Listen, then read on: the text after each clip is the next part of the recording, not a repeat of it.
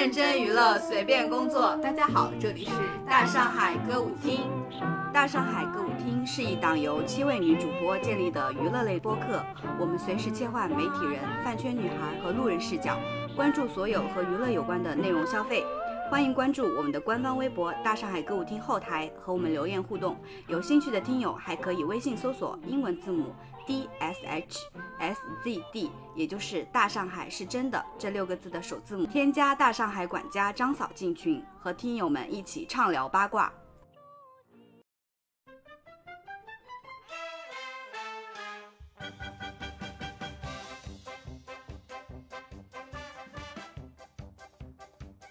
大家好，这里是大上海歌舞厅，我是今年才看了《海女》的苏打，我是形容词匮乏，只会 J J J 的环环。瓦塔西塔西瓦小塞诺 memory this。我们今天主要录的就是关于《海女》这个日剧嘛，大家应该已经听出来了。呃，听出来了吗？呃，希望大家听出来了。其实我们一开始还是想录一个母亲节系列，就是自己的摄入量不是很多，然后正好你前段时间在看《海女》，然后我们偶尔有讨论，然后我发现里面那个春子和夏婆婆的形象还挺，还是挺典型的母亲形象的。后来就觉得《海女》她可以独立成为一个选题，而且我们当我们确定了说想录《海女》之后，就发现处处都有《海女》的痕迹，就是经常发现呃某一篇推文，哎，首图就是《海女》。还还有什么？嗯，上次看到樊樊叔对 樊叔的微博也说他他要重新开始看海女，要治愈一下是吗？对，所以我们今天就可以用这个来治愈一下。希望如果现在正是心情低落，或者因为种种种的外界原因心情低落的时候，也可以看一下海女。对，看过的就是可以重温一下，没看过的对可以治愈一下。我看海女不是今年年初开始看的，终于要录了，就是上周我又差不多把它就是中间挑着重温了一遍，因为我感觉我都忘了。嗯，还是每一集都很好看。是的。嗯，那我先来讲一下海女大概的剧情吧，因为它有一百五十六集，我也只能就是随便讲一讲它的大概脉络。嗯。嗯。她讲的就是一个叫天野春的女生，她是一个妈妈了。她二十四年前因为想当偶像，不想跟她的母亲就是叫天野夏一样成为海女，离家出走。但是二十四年后有一天，她突然收到了她的家乡的好友大吉的邮件，就是说她妈妈夏婆婆病重了。于是呢，她就带着她的女儿天野秋回到了阔别已久的家乡北三路这个地方。但是很显然，这个就是大吉的谎言。因为北三路，呃，它根本的原因是因为北三路以夏婆婆为首的海女们年纪都大了，呃，他们希望春子能够回来继承北三路即将消失的海女的这样一个职业，拯救这个地方的一个旅游业。但是那个春子和夏婆婆就这对母女，二十四年前因为二十四年前的事情一直心存芥蒂嘛，所以呃。她并不想留下来，就是做海女。然后，但是她的女儿天野秋因为看到了外婆潜水捕捞海胆帅气的样子被吸引了，所以执意要留下来。然后故事的缘起就是在这里。然后他讲述了，就从这里展开，开始讲述了在东京又土又内向又不上进又没有协调性没个性毫无特点平凡到家了的 天野秋。因为这一段就是他妈妈说他的。这样一个天野秋就是小秋如何在北三路成为了一个乐观的元气满满的小孩女的故事，而且在这个过程当中，她结识了当地的另外一个女孩结衣，并和她一起组成了当地的偶像，然后开始逐梦东京演艺圈，不是东京演艺圈，东京偶像圈。过程当中遇到的各种故事，然后中间包括了，譬如像像是结义他的东京偶像梦碎呀，然后还有妈妈春子她的代唱故事，还有日本比较重要的那个三幺幺大地震什么的，然后很就是更多具体的那个情节或者片段，我们在后面的节目当中再详细的提到说到。哎，其实我是为了做这期节目又重温了一次，我才发现。其实有很多评论是说很喜欢故乡片，不太喜欢东京片的。但是我以前我第一次看的时候看故乡片，觉得非常喜欢。到东京片，我觉得宫九的脑回路怎么这么大？就是这样的故事，它还能进阶一一个台阶的那种感觉。我我我当时是非常喜欢东京片的。嗯，我对我来说啊，我觉得就是故乡篇，就是基于现在的我来说，嗯。会更能够寻找到一些共鸣，因为就是它对于家乡、故乡的一种描述嘛，会更有共鸣。然后东京篇对我来说就是一个比较热血的一个另外一个青春故事了。对，嗯简单跟大家说一下，就这个故事，呃，这个剧总共有一百五十六集嘛，然后它是分为那个故乡篇和东京篇的，最后半段还是有一部分就是回到了故。叫重，我我自己命名的叫重建篇。对然后我就说一下那个故乡篇它有哪些人，东京篇它有哪些人嘛？就是呃，故乡北三路它是有以夏婆婆带领的海女协会，有大吉为核心的北铁观光协会，因为它里面有那个北铁的什么站长啊、副站长，然后有他的那个负责他旅游业的那些人，就是像什么卢子君，还有那个那个叫啥名字来着，我忘了。谁？关窗凉凉吗？就是计数的那个，就是每次来一个游客，他就记一下数，然后做那个模型的，他叫啥来着？啊，就是他就是那个观光协会的会长，嗯其实大吉是站长，嗯，但是他们算是一伙的。我对，因为他们经常一起活动。，他是大吉的学弟，好像是呃，他跟那个春子，就是那个妈妈是，通信过是吧？对，上学的时候就是互相交换日记的关系。然后还有海女协会、南水潜南部潜水部，是叫南部潜水部吧？因为感觉念出来很怪。对是的，然后北三路的这些人，就是故乡篇的这些人，他们每天都聚集在夏婆婆开的那个咖啡店和小酒馆里面。嗯，这个咖啡店和小酒馆的设置是白天咖啡店营业，然后晚上小酒馆营业，然后他们是同一间店，但是有两个入口。对对对，然后中间隔了一个，就是第一集的时候，那个春子她不是回去，然后她先是在那个小酒馆里吧，碰到了夏婆婆，然后扭头就走。对，她就是绕了一大圈，找到一个小酒馆。哦，好，我进去喝一杯。一打开门，又是夏婆婆。对，然后那就是她先喝咖啡，然后跟她妈不欢而散，她就是换了另外一个店，然后发现还是她妈开的那个小酒馆。然后东京篇，其实东京篇我我觉得我没想到几个人，主要就是以偶像制作人为主的那个荒卷太一，还有星探水口琢磨所在的事务所展开的，然后包括他们旗下的那个偶像团体嘛，啊、g m t Five，GMT 本来是四十七，但是他们这个 GMT 这个组合是想要从日本的四十七个都道府县来招募当地的偶像，嗯。但是最后好像只招募到六个人，嗯，然后后来还有一个人退出了，哎，那就是招募到七个人，反正就是招募只招募到几个人，就是跟小秋住东京同一个宿舍的那几个。对，就是本来他们想要做 AKB，对，然后后来结果就几个人，对观众可能会想说，他是不是在影射 AKB 四八、嗯或者说借鉴这个剧播出之后，不是引起了很大的社会反响嘛？其然后 AKB 他们那个哦公司，借鉴了剧中的这个概念，然后选出了就是当那种本当地的偶像，然后组成了一个团体。我忘了叫什么名字。不重要。那我们先就介绍主角吧，就是天野秋、小秋，然后是能年玲奈饰演的。我我们接下来要叫它能年，因为对于我的口音来说，我觉得这四个字儿连在一起很容易嘴瓢。是的，大部分人应该都认识他，即使没有看过这个剧、嗯或者他演的剧，应该就是知道他是谁，因为很多人用他做头像。是的，他是那种很元气小狗的形象，所以他的又有一个外号叫能年犬。嗯，我觉得他是小狗素第一人，因为我很早很早之前就就知道他是小狗素了。好像叫能捏成，一个原因就是因为他的眼睛像小狗一样闪闪发光，然后还有他很活泼可爱，很呆萌，就很像小狗。但是我感觉应该是他剧里面的那个、嗯这个形象，就是小秋这个形象是基于，就是像你刚刚描述的那个。嗯上午跟你说，就是我看大有，我也是看大有良音的那个音乐会，对对对，就是我觉得他那个很有一点拘谨，吧？对对对，不是很多现在偶像的粉丝很喜欢吹彩虹屁，说他眼睛里有银河什么之类的嘛。嗯看到我就会觉得很咯噔，但是这个用来形容能年犬完全合适。对他确实看到他就会有一种被他的眼睛所治愈的那种感觉，就是你随便在什么 app 上面刷一下他的小片段，应该就能感受到。然后他能够参演这部剧，是当时这个剧《海女》就是举举办了一个女女主角选角会嘛，就是她不是那个，她是一就是选出来的，对，好像一千多一千九百多个人对对对中间选拔出来的。对那围绕天野秋，我们再介绍一下其他演员好了，介绍一下她妈妈吧，天野春子。天野春子就是小泉今日子，她在这里演的是小秋的妈妈。在她那个年代，她想当偶像，但是不被家人和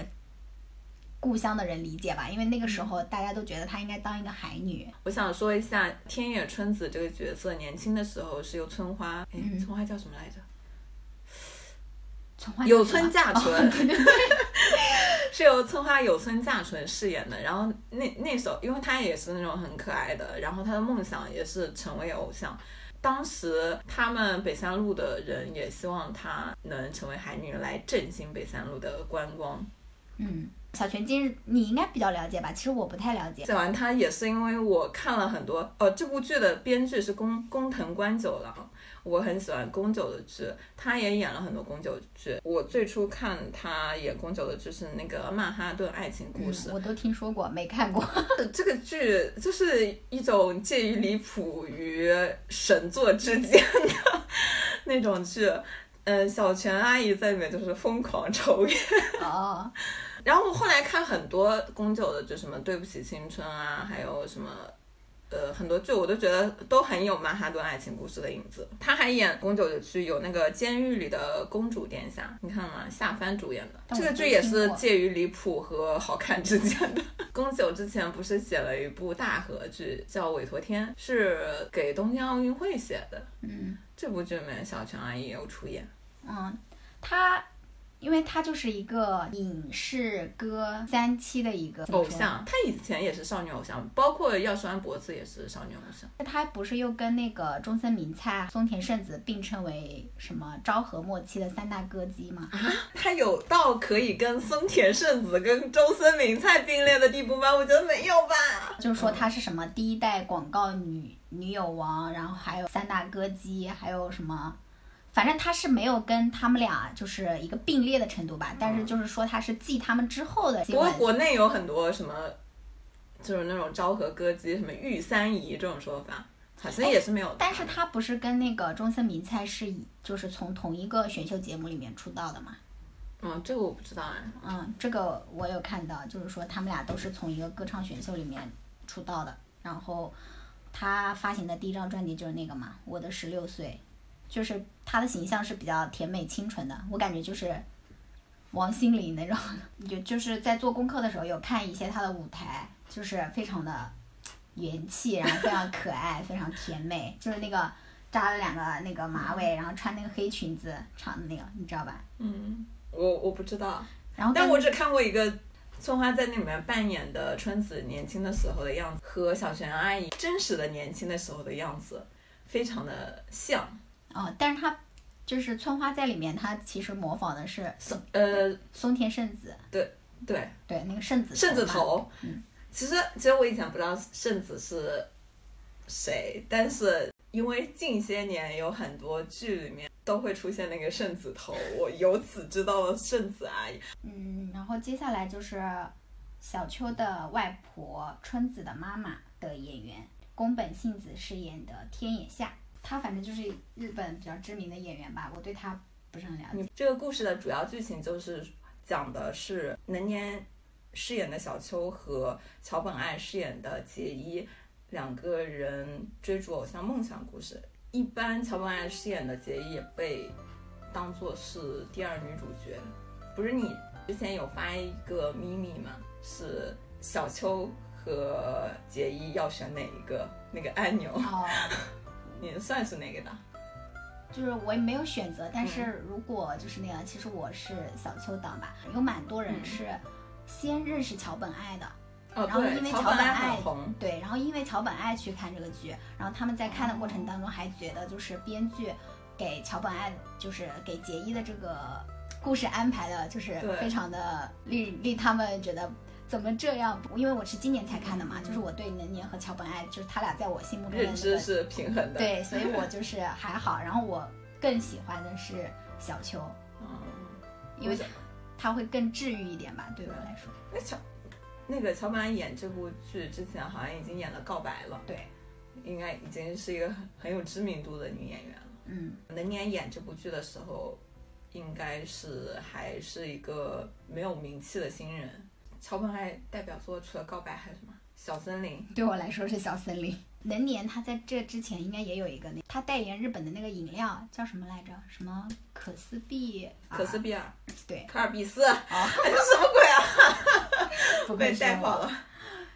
就是那个广告，嗯，也让他赢得了一波人气吧。那我再说一下这个里面我比较熟悉或者说比较感兴趣的演员吧。嗯、其中一个是小秋在东京参参加那个女子偶像训练的时候的室友兼队友松冈莫优饰演的诗织，她她姓什么我忘记了，我也不知道，因为我都叫她松冈莫优。她在这里面演的是一个埼玉县来的乡下女孩。她的那个吉摩托，就就是她的地缘意识，我觉得很强。她在介绍自己的时候，就是列举了很多埼玉县的名人。第一个不会念，第二个什么小柳 Yuki，日本女歌手；尾崎丰，冠二郎，演歌歌手；还有个什么 J-pop 乐队。看有人补充了，还有哪些埼玉县的名人？小胡杨菜、渡边麻友、岛崎遥香都是很知名的。idol，嗯，我觉得他应该列举这个才符合他的人设。那时候还有我我很喜欢的女歌手追名林檎也是埼玉县的。松岛萌由饰演的是 GMT 的 leader，虽然她我我个人觉得她长得无敌可爱啊，但是她在这个里面不是，我觉得很多时候是那种素颜的状态吧。嗯。对她，她就是跟能年在这里面的角色设定一样，就是演一个很朴素或者有点土味的女孩。我觉得她她的土演的 还蛮像的。就是在剧里，她给我的印象就是那种非常的坚定，就是不像其他的队友可能中途因为什么动摇过，她都没有。剧情的设定，他们有那种国民投票，他的选票很低很低。他跟小秋两个人垫底，可能就是因为他们的俩的设定就是比较土的那两个。最初知道他是看《问题餐厅》啊，对我也是。他演一个料理宅，就算是料理宅吧，嗯、反正是演一个宅人，但是主厨。对，特别可爱。而且松冈莫优她本人是一个偶像爱女子偶像爱好者。他特别推那个早安少女哦，我知道，你知道吗？早安少女这个名字是我小很小很小的时候听说的名字，啊、对，就是跟滨崎步。然后我后来不是看问题餐厅喜欢上他，看一些他演的综艺，他去宣发或者什么东西，他不说自己，他侃侃而谈，我有多么爱早安少女，然后一个个介绍早安少女。粉头这种粉就很有用。我看了他之后，我才知道，哦，原来早安少女这个组合还存在啊，而且可能全天下只剩下他这一个粉丝了，夸张了，夸张了。这个剧里面还有一个我非常，可能是让我热爱上日剧的一个演员，松田龙平。松田龙平，嗯，他在剧里演小秋的经纪人，也是演一个星探，就是发掘小秋和那个结衣的嗯、水口琢磨。他在里面也是一个很怪。但是又很好的人，松田龙平他演任何角色都是一个样，但是你又觉得他很有演技，很有说服力。对，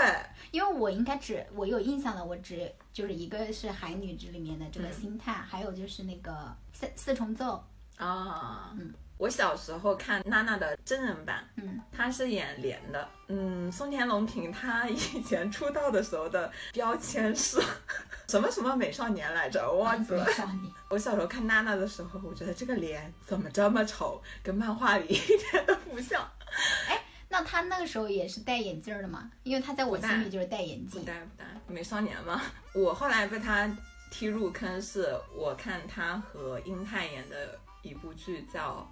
真谎战前番外地是改编自一个小说叫多田便利轩的，没看过，这是我可能是我最喜欢的日剧之一。那他是不是就是也传说中的那种有 CP 感的人？嗯、我觉得跟小秋也好磕，跟结衣也挺好磕。年初的时候，我也打算重温海女的，我就是年初的时候刷到了一个水口和小秋的 CP 剪辑，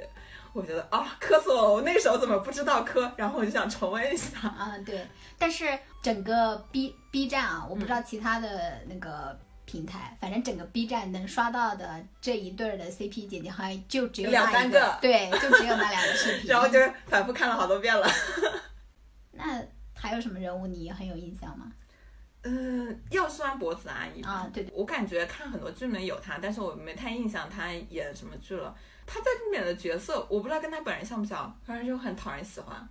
然后他长得也很好看，我就爱上了他。他演过，他演过蛮多剧的，因为他的脸确实是很熟的，但是我实在想不起来他演过什么我看过的剧。比如说他跟芥雅人，还有那个是叫高田充希吗？嗯，演的那，个《镰仓物语》，但是我完全不记得他在我也不记得他演了什么。对我那没天就看到这个有有印象，他也演过那个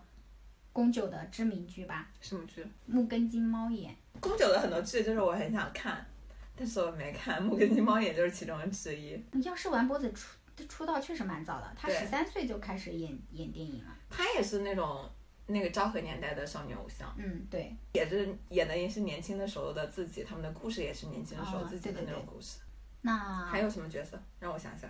这里面帅哥的那种演员，但是我觉得也就一般啊。服饰苍太，啊，对对对，就是演 我觉得有几年他非常红，就是演那个就是明天不上班的时候，啊，对嗯，特别红。我不知道为什么，我觉得他一点都不帅。我还好哎，就是他在比如说他在海女刚出来的时候，我嗯我也说了呀，我说这学长还蛮帅的。我是先看的今天不上班，再看的海女，我也是啊，我不喜欢那个角色，嗯然后我就看海女的时候就对他戴着有色眼镜。那我没有，因为我也是先看的那个不上班，然后这个剧里面另外一个年轻的男性角色，呃，卢子君，就是他叫啥来着？立足利阳啊，足利我就差点要说立足阳。你已经说，足利啊就是足利结衣的哥哥哥哥嗯，哎，没说福士苍太演的是谁？演的是不重要。演的哎很重要啊，因为他串起了他们感情线。他演的是小秋和结衣都与他们都有感情线的那个学长，是南部潜水部里面的一个潜水员。好的，不重要了。然后演演结衣哥哥的是小池彻平，我觉得他也是演过很多戏，但是我不太记得他演过什么戏的那种人。对，这里面很多演员都是这样的。但是我一直都觉得他还挺帅的。但是他为什么现在是不是哦长残了？我知道为什么我觉得福士苍太比较帅，因为福士苍太高啊，福士苍太有一八几，我对高个就是说比较有滤镜。，对，那个明天不上班的时候，我就觉得这个人的唯一可取之处就是他的身高。确 实很可取。他演他演是，我觉得他演这个学长和演那个今天不上班的那个呆子，两个人都是呆子啊，没有什么区别。那你刚还说松田龙平他演什么也都是对啊，松田龙平就是不一样，他就是有演技的、啊，服饰苍太就是没有演技的、啊。就还好，我也没有特地要为福士苍太说话的意思。我想起来，我还看过福士苍太的一个什么电影什，么电影？就是跟那个小葱菜奈演的那个什么？纯爱电影《昨日的我与啊不是明日的我与昨日的你约会》，约会他也演的一个就是那种高高帅帅的那个呆子，是不是？好像他只能演呆子。笑死我了。因为你说呆子，我脑补的是那个孙悟空。小小池彻平就长得很幼很可爱嗯，的那种哎，不知道他演海女的时候是几岁，反正在里面就是也三十，多吧。那就完全他这个人就是二十多跟三十多长得一样，嗯，对，不过他现在应该四十多了吧？我瞎猜的，我那肯定的呀，因没为有查。我以前看那个《青春有你》的时候，有一个选手叫管乐，他长得跟小时测评一模一样，我不信，真的，一模一样。我现在就来搜。然后那时候就稍微有一点点 pick 他，但是后来我发现，就是这种国内的男团啊，这个这个管管乐明明长得跟那个汪东城、炎亚纶什么的似的，你看，你对他的认知是平面的，不哦是一个但是有一。点像，我可以 get 到。对就是他们确实是很像的。我发现这种偶像选秀出来之后，他们就变得很韩，然后我就下头了。这里面还有谁吗？日剧们的黄金绿叶的那种角色，欢川欢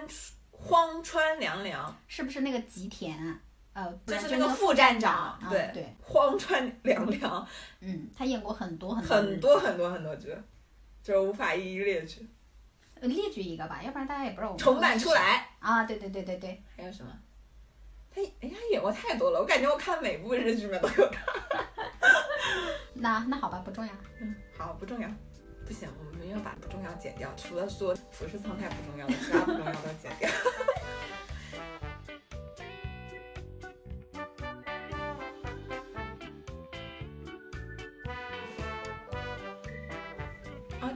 多演员和角色大概都介绍了一下。那其实这个剧它本身是有包含了很多重主题的，比如说乡愁，还有青春、嗯梦想、亲情，友谊，就是这些。我们可以就是就这个剧一些里面一些具体的剧情来聊一下。我们先从，因为这个故事也是从故乡篇开始展开的嘛，嗯所以我们就从故乡说起好了。刚刚最开始的时候说了，嗯我也我一开始你第一次看的时候也是比较喜欢故乡篇的嘛。啊，不是啊，我是很喜欢故乡片，但是发现东京片更好，哦，都很喜欢。嗯嗯，总体来说，我就是宫九的无脑吹。嗯，它的这个故乡设定就是说，在北三路，它真实的是拍的是叫九慈的这样一个地对，方对。九岩手县的九慈市，对，实际上宫九是。他不是前期有去采风嘛？嗯他他的主要拍摄地和剧情设定，虽然北三路是一个虚构的市，但是但是它其实对应现实世界世界中就是岩手县的九慈市。剧里面那个秀兵其实对应的就是那个小秀地区。嗯，就包括他的那个方言，这部剧里面很重要的那个方言，姐姐姐那个对，也是借鉴的他们当地的方言。但是我看到说这个方言其实不是那个九慈市常用的，只是一个很小很小的地区用的。但是他觉得这个方言能，这个这个感叹词能表达很多情绪，所以就是用在剧中，就就确实很好用。如果你表达你很惊讶、很那个，你就用接；然后如果表达更进一步的，就是两个接；如果表达更更更的，就是三个接。他们这种乡土文化很有童话性。在村里的时候，不是每个人都在 J 和 J J J 吗？去了东京之后，不是经常在那个寿司店吃饭吗？嗯，有一次，包括那个林路，也就是耀川博司老师饰演的那个角色，全店的人都 J J J，就很好笑那个场面。这相当于方言嘛。嗯，因为小秋他是从小在东京长大的嘛，所以他一来到这个北三路，他就觉得很新奇。嗯，可能像那种城里的孩子到了农村，就是发现农村每一个地方都很吸引人，就很对，很好玩儿。杰伊他是从小生活在这里的，他就很想逃离，他的梦想就是要去东京，因为他觉得东京非常的好，有很多演员搞艺术的，有 idol 什么的。春子跟杰伊差不多，一方面她不想当海女，然后一方面她想要圣子啊什么的那些女明星影响，然后她也希望成为一个 idol。然后像是那个天野夏，就是夏婆婆，她是这一生都在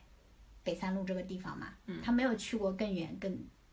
大的地方，她就，但她依然坚信这里是最好的地方。小秋的外外公叫什么来着？中兵卫，啊，对，中兵卫，因为他是一个做航海员的这样一个工作，他会随着他的渔船到世界各地去，但是他每次回来是会告诉夏婆婆，虽然我去过世界上这么多地方，但是我依然想告诉你，北三路就是这个世界上最好的地方。夏婆婆就很坚信北三路是一个非常好的地方，而且那个后面的时候，呃小秋她不是去到东京了嘛，回到东京了，她好像也说过一段，她好像说的是，因为我是从那个北三路出来的，然后我又到了东京，有过对比之后，我依然觉得北三路是最好的地方。这些种种的线索捋下来，就会大家能够感知到，就是你的故乡永远是一个最好的地方。啊，我觉得不是哎，是啊，就是一个。我觉得我不能感知到，是因为如果我是杰一的话，我从小生活在这个地方。嗯，当然小秋的视角里，因为他一切都是新奇的，J J J 海胆，呃，列车，还有嗯，反正种种的一切吧，都是很新奇、很有趣。包括宫九他自己去采风的时候也，也会说，他觉得有些东西非常有趣，但是当地人就觉得很稀松平常，很很没有意，很没有意思。那杰一他其实觉得那些东西都是很陈旧的，他不会有新鲜感，他很陈旧，束缚住了他呀。但是这就是我的理解有些人不爱故乡的原因啊。不，我的理解是他一开嗯。始他是不爱故乡的嘛，因为他觉得东京是好的，但他不是几次去东京，但是都没有成功嘛，他也经历过颓废、沮丧，然后放弃，就摆烂了嘛。但他最后就是在小秋的这个或者家乡其他人的那个帮助下吧，他就是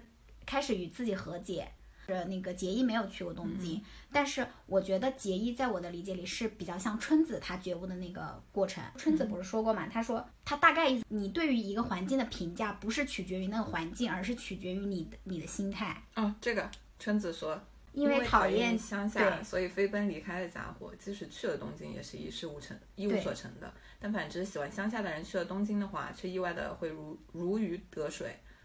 就这样，所以跟地点无关，理由全都在人。对，就是不是靠环境，就是我觉得结衣它是一个跟自己和解的过程。但是我其实不是很认同那个春子的观点，包括他说小秋，你前面说的那一串形容词说什么沉闷，嗯，怎么说来着？没个性，反正就是那个，就是一些很，就是说就是春子形容对他，到后来小秋决心上东京的时候，那个离别车站上，那个春子跟他说的话说，他说你还是那个沉闷没有个性，就是说了一些他的缺就是点的话。因为就是小秋问他，就是说妈妈我有没有变？对然后他妈妈告诉他，就是说你没有变，但是你改变了周围的人，对我觉得不是啊，我觉得他就是变了，他来了这个地方，他就是变了。哦，我那天还问你嘛，我就说，呃，因为在小秋妈妈的那个嘴里面，她是一个沉闷啊、没有个性，然后有就是有阴暗面的那个人嘛。但是其实在这个剧中是看不出来的，有一些些回忆的，就是他就是他去到东京之后他在遇到他之前的同学，对，包括他以前在学校里是一个透明人的状态。我觉得其实小秋在东京的状态和结衣不喜欢乡下的状态是一样的，就是那个环境是会影响人的，那个环境束缚住了他。小秋就是更适合乡下。我是我那天不是问你嘛，我就是说我在剧中并没有看到就是表现问我没用，我不是宫九啊。对，我就要说到宫九，就是没有表现小秋这个阴暗面的这一部分，因为因为我就想说，他到底是像他妈妈说的，是他没有变，是他改变了周围的人，还是说其实他是有成长的？然后后面我不是又看了一个宫九的采访嘛，他也是觉得，他觉得小秋是一个不需要那种蜕变的这样一个动作的这样一个女主角，一如她最开始的时候、就是这样真热忱的。然后元气的、乐观的，那我就，所以我就很矛盾，我就是想说，那他在他妈妈眼里描述的那个他，又又是这样的，那如果就是说是两面的他，那他就应该是有成长的，是故乡改变了他，然后因为他比较适合北三路，所以他有成长。但是编剧跟那个剧里所表现出来的，他就是一如既往的这样元气，你知道吧？我以前说过，我不喜欢人物弧光的，我喜欢一条、一条道走到黑的那种故事的人物。我觉得起码剧中表现的小球是一个很统一的人格。里面还其实有很多，他一直在表现这两方面的，嗯也不能说是矛盾吧，因为包括那个足利阳，就是卢子君嘛，他也是，他是去到了东京，但他觉得失败了，回来了。对包括就是福士苍太演的那个学长，他去东京之后，因为那个工作不适合他，其实我觉得他马上要走那个卢子君的老路了。对对对，但是他又碰到了小秋，小秋又有自己的元气感染了他。他是在那个寿司店给他来了一段嘴炮，完了之后他就留在寿司店工作了。其实寿司店那个老板也还蛮有趣的，他平时很沉默寡言，啊对对对看起来很凶，但是就是每当那个寿司店发生那种修罗场的时候，就要靠他的戏份来调节一下。我觉得他们都是一个，也不是与故乡吧，就是和自己心里的那个地方一个和解的过程，就是最终他都自洽了。这个剧本中所有喜欢爱上北三路的人，我觉得都是 make sense 的，除了杰一。我觉得杰一的那个所谓和解，其实就是宫九的强行结尾。妥协，我觉得杰一就是适合去东京的，我是跟那个那个荒卷的态度一样的。你已经二十岁了，这是你最后的机会了。但是他后面就是有机会去，但他就不想去了呀。对啊，嗯，因为他，但是我觉得他是因为被打击多了，是就是怕迈出那一步了。对，因为他每次去东京都会发生一些意外或者一些不好的事情。嗯，哎，第一次是他是学校的那个第一次好像是他食物中毒还是怎么着的？嗯，就是他们学校组织的要去东京，然后第二次就是他跟小秋一起，本来要去东京逐梦偶像圈了，对但他爸病倒了，对他爸病倒了，本来他爸病好了他就可以去，结果他妈又离家出走了。他就变成了不良少女。我觉得她好适合不良少女 哎，那啊！段很好笑。她春子是一个中年不良的那种打扮，涂了一个很很艳俗的口红，穿一个很土的那种嗯不良的衣服，然后去打那个博青哥，就是打那个弹弹珠对，抓到了结衣，结衣那个打扮跟她一模一样。所以我我在看的时候常常觉得，感觉结衣比较像春子的女儿。她第三次去，他第三次是 GMT 的公演，对就是小秋邀请他去看公演，结果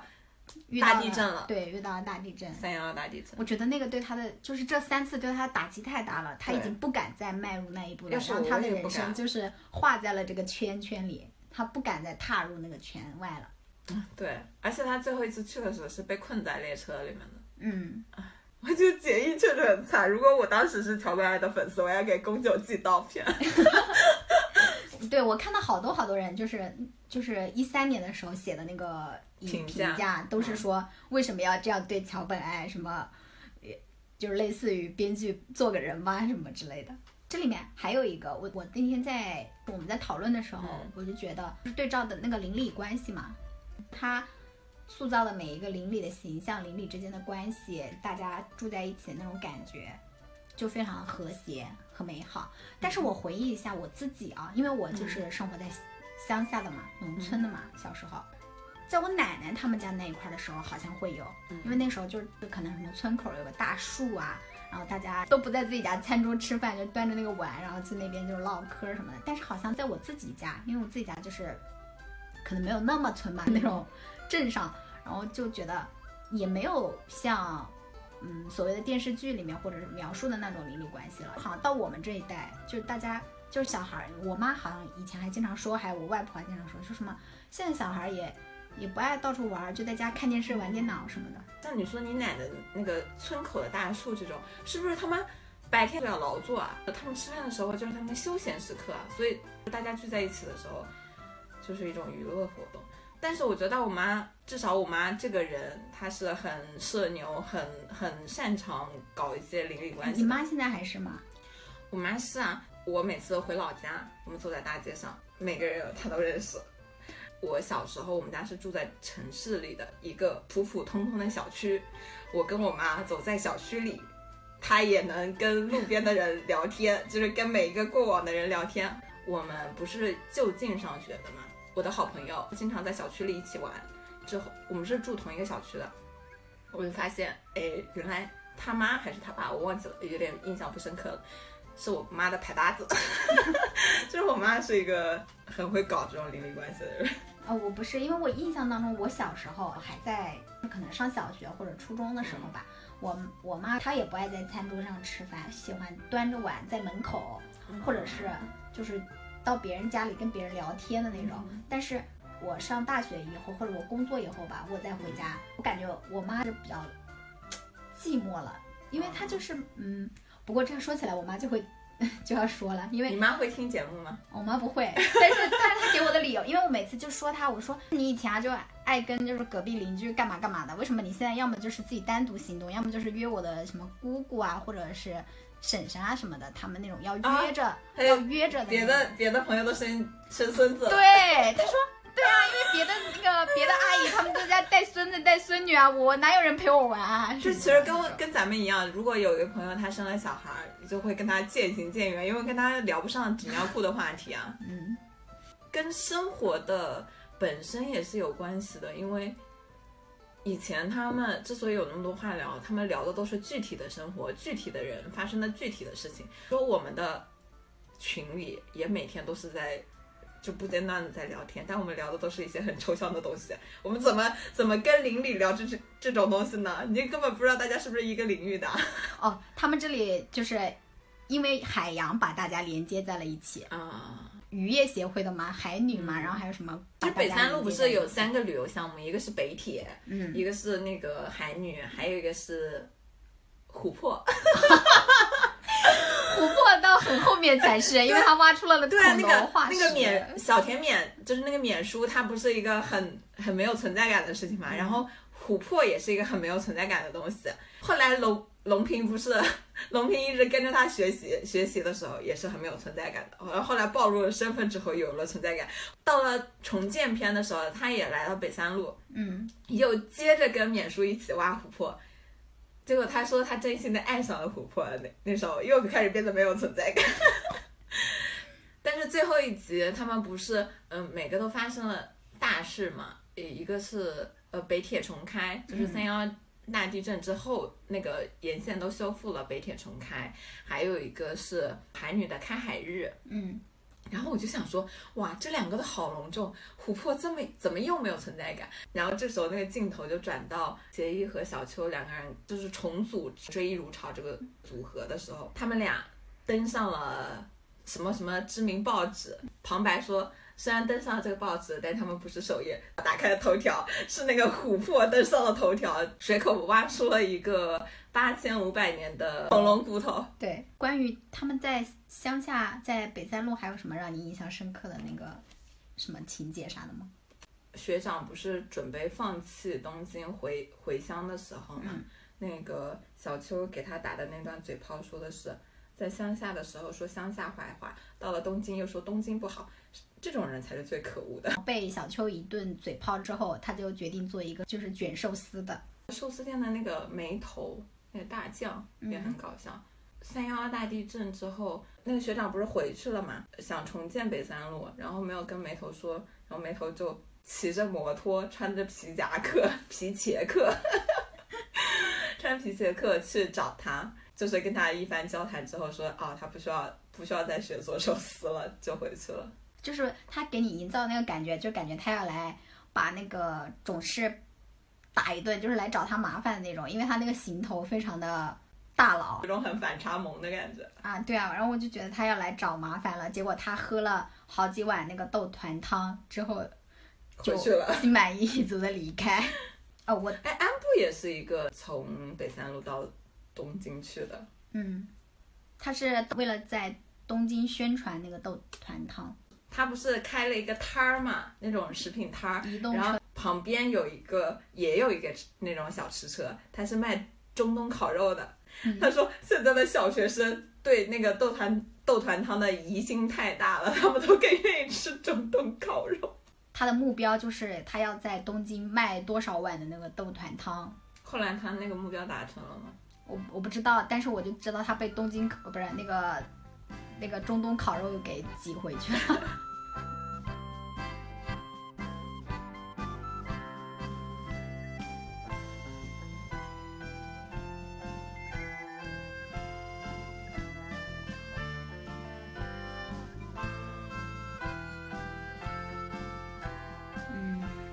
故乡，其实最重要的一个职业就是海女嘛。啊，对了，我有没有说这个这个剧名字不是叫海女嘛？它的那个日语怎么发音的来着？叫阿玛恰。阿玛恰，日语翻译它整那个翻译应该就是小海女，然后它也有不成熟还不成熟的那个意思。然后这个剧最主要也是围绕这个海女来讲的。这海女这个职业就是日韩比较多。然后我那天还说，我说感觉韩国很会营销，因为我感觉海女是从日本，就是日本的海女，就对我来说印象比较深刻。但是在我去搜集资料的时候，出来都是什么济州岛的海女怎么怎么样，就是跟韩国相关的比较多。然后海女这个职业，我觉得嗯上次我们讨论的时候就觉得她也挺女性独立的一个一个职业。对，好像都是海边家庭里面的男性要去出海，跟那个夏婆婆和钟兵卫这个组合比较像的，对，就是男性要出海去捕鱼，嗯、然后女性在夏天的时候是要补贴家用，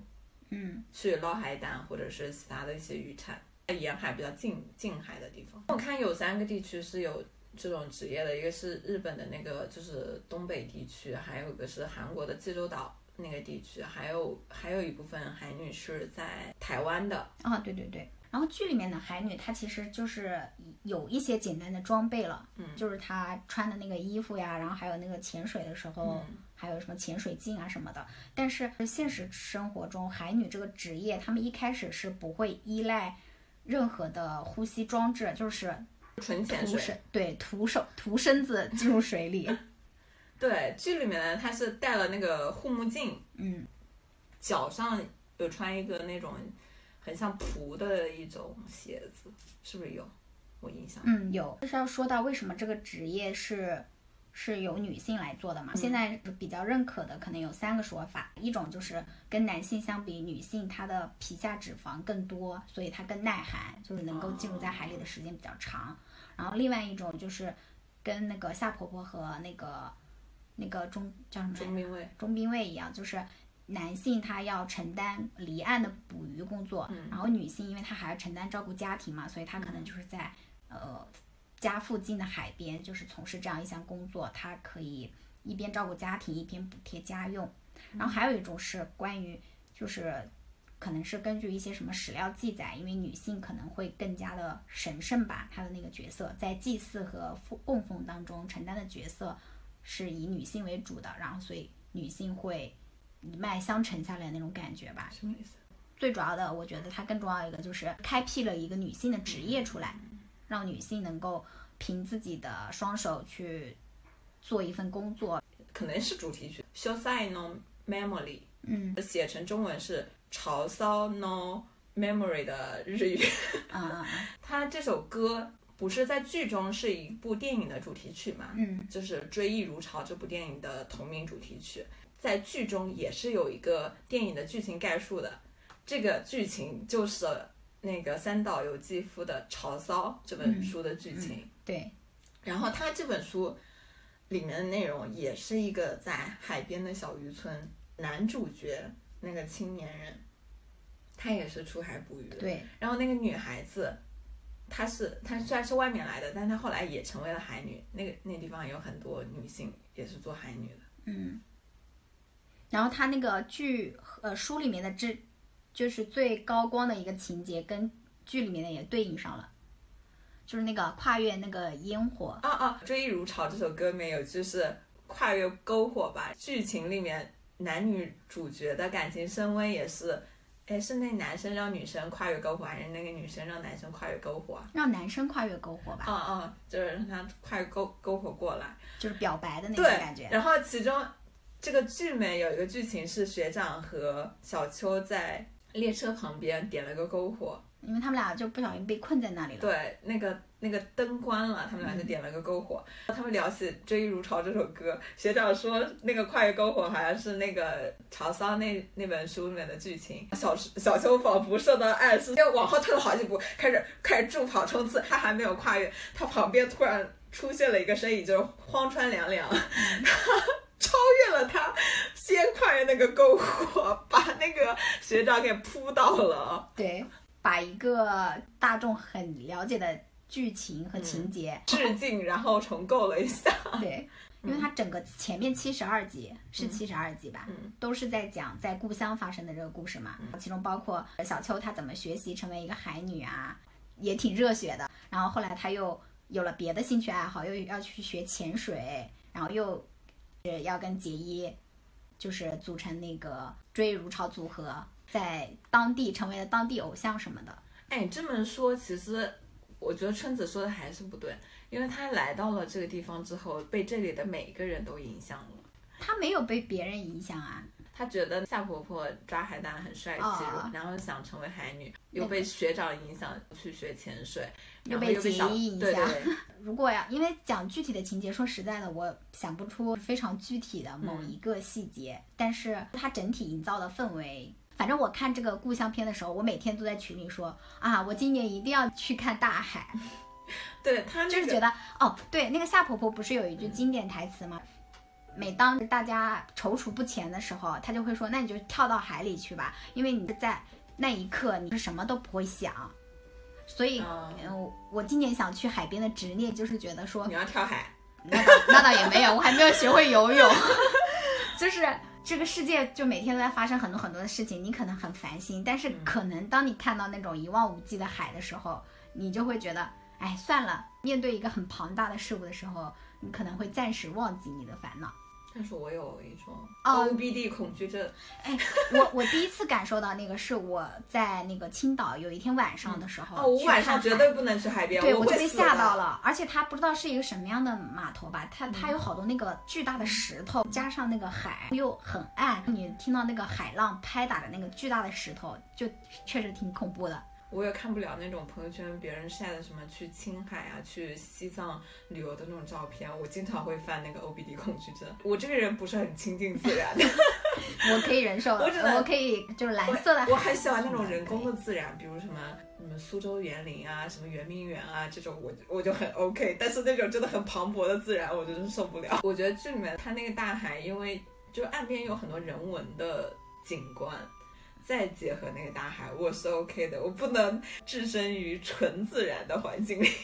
它的海基本上要么就是嗯海女捞海胆的时候，它有一个观光区域嘛，就是游客可以在边上参观那个对，看那个海女去捞海胆。我觉得这个剧里面的这个部分真的是很土里土气。以前不是说你去日本拍什么日系的照片，其实你只是在人家的菜市场，就是别人看你在那拍照片，只是就觉得哎呀，这怎么在菜市场要拍照片的那种感觉，有那种距离感，会产生美。但是我觉得这个剧里面，它虽然也美，但是也确实很土气。我们的老家不是海边啊，但是那个土气的部分还是会让我想起一点老家的那种土气的部分。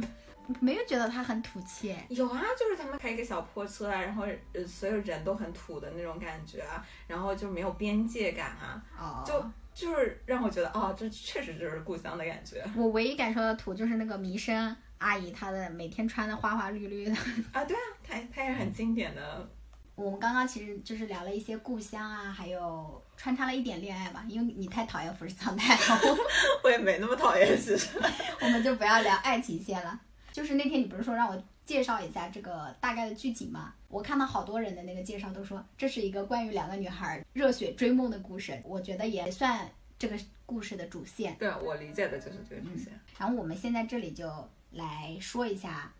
这条主线嘛，嗯，就是关于他们的梦想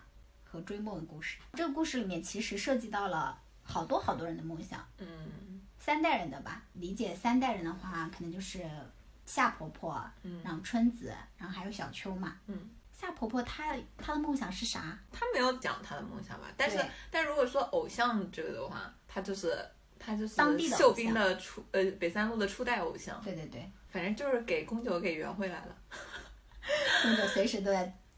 自洽，就是我得把这个事情给说回来。他怎么能把这个都聊回来了？其实夏婆婆她是被动成为当地的偶像的，因为她是长得好看。对，就是自身条件足够优秀，然后又跟一个男明星合唱了一首歌。这男明星他们多年后还重遇了，在《东京天》里面。春子也是，她也是因为长得好看。你记得那个安部说吗？他说如果春子是校园里面的麦当娜，我就是风干的蝉。对。然后还有什么？如果春子是什么是什么面包什么的，我啊，我这边要。插一下，安部这个阿姨，我之前没有说，片桐露，她也是一个日剧和日语里面经常出现的角色。她是不是演过西瓜啊？对，也是那种每部日剧里面都有她的那种人，经常演那种治愈系的剧嘛。嗯，对，我我我想我想说我的观察，就是我那天在小红书上面看那种养生博主，发现每个养生博主长得都像片桐入阿姨或者小林聪美阿姨，让我觉得养生或者岁月静好真的会长命百岁。你接着说春子，春子她也是啊，就是她长得好看啊，可是她是有自主意识的呀，她就是。她就是特别想当偶像，因为他追星，所以他要啊对他们那个房间里不是贴满了各种海报，就是就是那个年代的海报。说到这个，就要说到春子她那个房间，他们家的阁楼上有一个房间，然后这个房间里面有一个少女所有的憧憬和想象，嗯对吧？就是包括她最喜欢那个松田圣子的海报，然后还有其他很多那个八十年代代日本很流行的偶像，还有什么老式的卡带录音机呀、还有高中日记。非常温馨。后来他这个房间不是继承给了，也不是继承吧，就是他让那个小秋嗯住在那里。我觉得这一点也代表夏婆婆很爱他，因为这些年全全都没有变过，没有说我们断绝了母女关系就把你东西全夏婆婆就是很爱他，是但是夏婆婆就是那种很傲娇、很对口嫌体正直，对对对对，我印象很深的一个画面，也是那个他们两个在那里交换梦想的感觉。谁跟谁？春子跟小秋嗯，就是小秋不是看了那个电视剧，还有听他妈妈唱歌之后嘛，他就很感兴趣，然后他去那个阁楼就听到了那个歌，你记得吗？然后他妈妈就上来了，跟他聊了一下他自己那个时候我们很喜欢的一些爱就是豆啊妈妈的这个剧不是播，一共播了二十三周，然后周一到周六每每天播十五分钟，每周都是会有一个标题的。我记得有一周的标题就是妈妈的黑历史，对对对然后到了东京篇的时候，有一个妈妈的黑历史二。对，然后嗯那个小秋不也在吗？他跟他说的那个台词就是说，在这个房间里被叫妈妈的感觉好奇怪啊，这里存在着成为小秋妈妈之前的妈妈。还住在这个房间里的时候，想都没有想过会成为你的妈妈，呃，会感觉女儿闯入了妈妈的这个青春，然后开始了解她的年少过往的那种感觉。我以前看到了我我爸跟我妈写信写信的那个感觉，就是还在还还没有我之前他们的那个通信记录。你看了吗？我看了呀，但是很但是很好很正笑派是吧？啊，对，就是讲述一下我在哪儿，然后我蛮思念你的什么的，然后就是问一下家里的情况，这种会有那种情感的表达吗？很平淡。可能我们也有看过太多那种很渲染的很浓烈的感情，嗯对所以我们可能感受不到。但是他们自己当时通信的时候是能感受到，看看信的时候有那种心派心潮澎湃的感觉吗？他们会吗？那我不知道，没有采你没有我偷看的。你为什么偷偷看？就是因为我妈妈她有一个，就是放在那个箱子里面，她有好多那种小东西，比如说他们年轻的时候买的相机，然后还有就是那种纪念币，还有什么我出生的时候那种小名牌，然后还有一些信件什么的。可能因为我很爱收集小时候写的信啊什么的，啊然后可能就是跟我妈学的。我妈有个那种小箱子，然后里面存那些东西。我以前经常想，哇，我说这东西以后不会成为古董吧？我如果把它卖了，能值多少钱？我想起来前几年我去我外公家，他一直是住在三楼的，但是他腿不好，就会要给他搬到一楼。我们就去了三楼给他收拾东西，我看到有一个很大很大的那个放磁带的那种东西，嗯，但我觉得很好看，很复古的那种。我就问这个东西还能不能是哪来的，然后我爸说那个是他给我妈妈买的，他以前跟我妈谈恋爱的时候送给我妈的，那个东西很贵，六百块钱。他说他那时候一个月工资才三百块钱还是两百块钱，真的很好看。男孩子一般在追一个女孩子，或者是说在他不是追，他只是感情比较开始的这个阶段，就会献非常大的殷勤。对，就像我爸好像也给我妈送过什么自行车什么的，就在他们那个年代，不是有一辆漂亮的自行车，也还蛮洋气的嘛那种。我们家好好偏啊。春子的梦想是成为一个 idol，、但是她他们家乡怎么说呢？就是海女也后继无人吧，他们也想振兴海女，振兴旅游业，所有的人都把这个压力给到了她这边，但是她就想要抗争，她起初是希望得到她妈妈就是夏婆婆的这个支持的，但是夏婆婆没有明确的表示嘛，因为夏婆婆就是刀子嘴豆腐心嗯的那种，她就独自去了东京追梦，就是离家出走的那种吧。但是他在东京也遭遇了，所以他后在剧里面他不是一开始他在很反对。东京的遭遇就很很娱乐圈。对对对，因为他一开始不是很反对小秋去东京追梦嘛，是基于他自己的这段经历他。一去就参加一个唱歌比赛，而且拿了冠军。对，但是他无法出道。对，然后呢，这里面就涉及到那个荒卷太一，是叫荒卷太一吧？对我怕我念错日本人的名字，whatever。因为我一般习惯叫他太卷。这个太卷那个时候呢，他是负责相关的工作，然后他就看到了春子，然后他就跟他说：“你现在有一个机会，就是去唱歌，但是呢是给林露代唱，因为林露林露这个人也很奇怪，他明明很会唱歌，也不是很会唱歌，他会唱歌，但是他更想演戏，假装他自己不会唱歌，但是他又要唱那是电影吧主题曲。”太卷就找不到人嘛，他就让这个春子去给他代唱，所以相当于春子是以一种怪异的方式实现了他梦想，就是当别人代唱。他代唱了一段时间之后，他想要走到幕前嘛，但是没有成功，然后他就选择了结婚生子。他当时要回乡给他妈打电话了，嗯，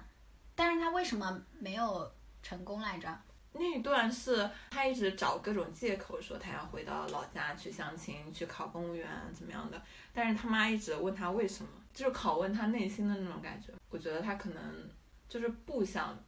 面对说我是因为失败了，所以想要回去的那种心情。嗯，这就是他的黑历史，离家出走搞得很轰动。对于乡下来说，就是全世界的人都知道你要去当偶像了，结果你没有当成，所以他就是整整二十四年没有回回来。当时小秋想去东京的时候，他是反对的。对呀、他就是有自己的这段经历，他就很怕他受到伤，害，他说因为他觉得大概率是失败的，你失败，如果你想回来的话，所有人别都，所有人都会对你小心翼翼。胡言乱语的安慰你，我觉得这个台词说的就很妙，因为这个世界和那个世界其实是两个世界，他的安慰肯定是不能真正触及他逐梦失败的那个伤痛的。所以剧里面有好几次他比较强烈的反对吧，比如说一开始他们在当地，小秋和结衣在当地比较火火爆的火热的时候，然后他妈妈就非常当机立断的，就是说你只能到这里为止，嗯，就不要再之后不能再从事组合活动。比如说他后来想要去东京，然后那个春子是直接打了他一巴掌，对，我觉得其实是就是他设了一个保险丝或者防火墙，他就担心小球会跨出那一步。虽然最后后来小球是跨出了那一步，他就担心就是说我要不要在这一步就要把它阻断了。对，因为他怕他受到伤害。其实，对其实我一开始第一遍看的时候啊，我是觉得有点不可理解的，因为我觉得太过分了，尤其是在众人面前打女儿一个耳光，对我来说我觉得很严重。是，但是我第二遍看的时候就觉得，嗯，加上他春子他自己和母亲和解的那样一个过程嘛，我就可以理解。身为母亲，她可能只是担心他走他的老路，因为他已经经历过一遍了，他不想要再让自己的孩子经历一遍。就像我们的爸妈或者长辈，在我们小时候经常说“你要好好读书啊”什么的这种感觉一样。我觉得过来人的话，确实是不是说百分百都是对的，很大一部分都是对的，但是你不经历过，你就很难理解他为什么要说那个话。对，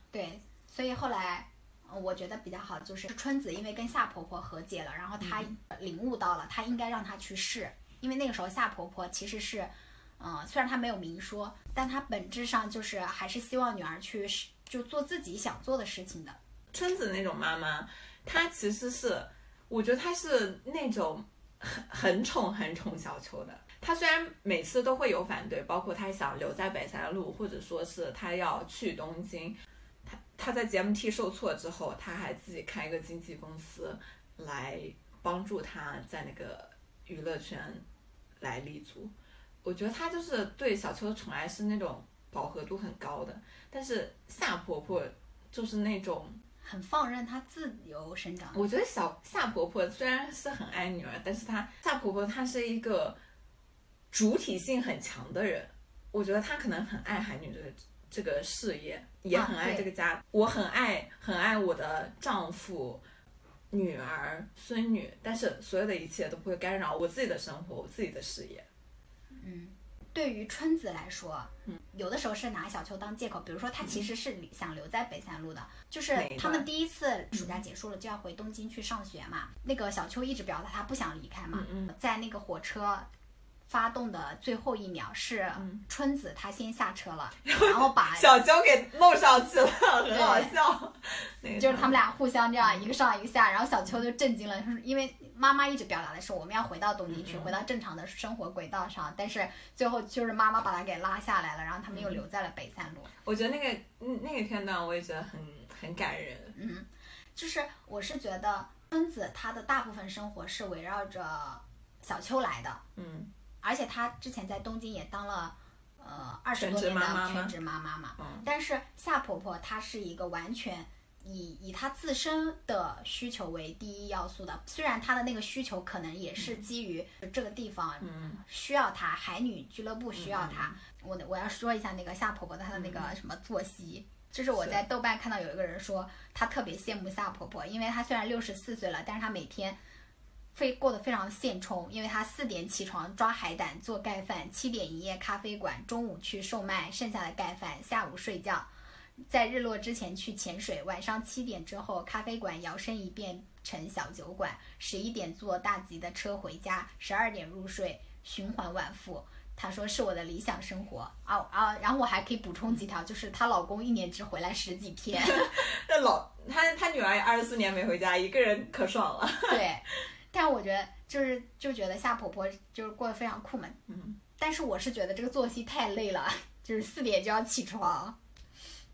但但是我觉得他的那种工作都是很，虽然体力上也是会劳累的，但是是一种身心健康的工作，不像我们现代人的工作。那也不一定，他就是，嗯，就是比如说在农间劳作的人，他可能觉得我们这种工作比较好，比较舒服，因为你日晒不到，雨淋不到嘛，就是每个人那个不一样。但我想表达就是，夏婆婆她非常有自己的生活，是的，她没有围绕任何人，比如说她也不强求她的老公，因为她老公一年她有老公也不影响她谈恋爱啊。虽然谈恋爱的对象还是她老公，啊，不是啊，你说那个她后来那个幸夫，就是他年轻的时候不是有一个歌手来他们村啊里演唱，他跟那个人一起演唱，然后他就爱了他多少多少年，然后回头第一次去东京，在那个在那个药师丸博子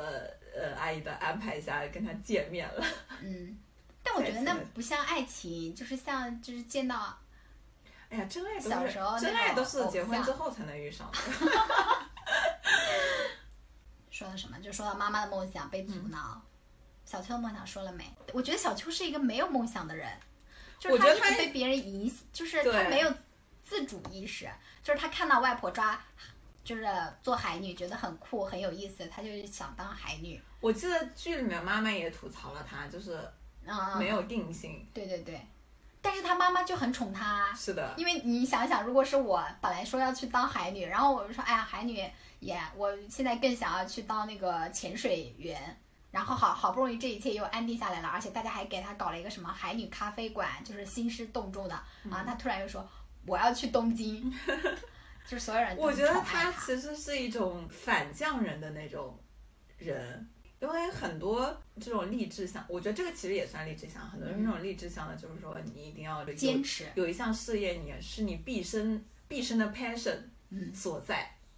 但是他就不是，我今年我觉得他很 Z 时代啊，嗯就是我现在的那个热情是在这里，那我就全力去做这件事情。然后我发现我的新的热情，我再全力去做我新的热情的事情。我觉得他这种也是一种很勇敢，就是他不是以一种那种世俗的成败，就是他妈妈，就是春子不是很担心他失败嘛？我觉得他是一个不担心失败的人。对他嗯啊，因为他好像有那个原台词，他好就是他去东京嘛，他妈妈就一直担心他会就是受挫或者什么，嗯他就说就是大不了我回来我还是可以当海女啊。对啊，他每个都爱，但是我现阶段可能对这个爱更更加高一点，我就一定要去全力做而。且就是去尝试嘛。对他在剧里的设定是十六岁嘛，对吧？嗯就觉得还是挺符合嗯这个年龄段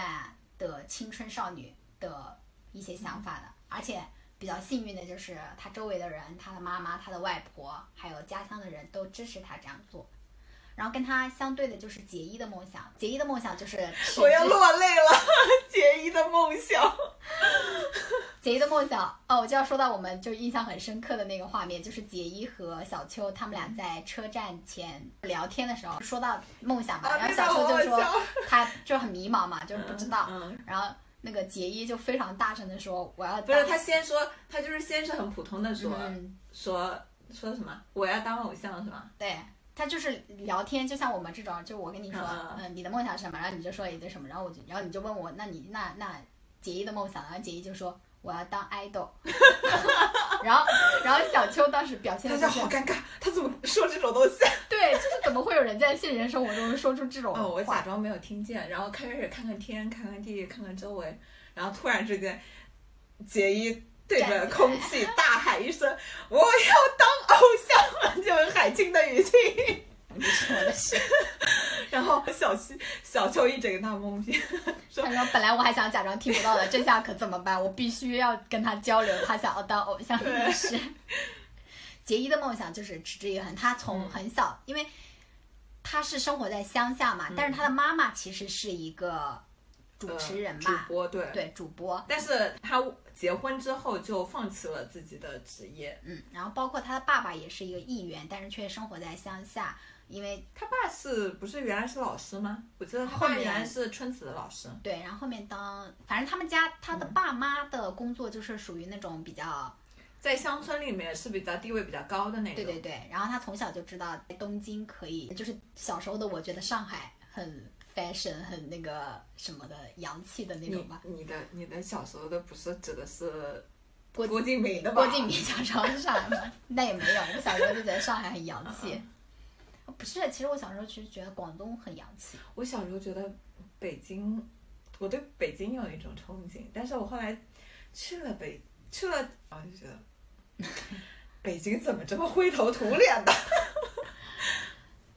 对，然后就是小秋就是一直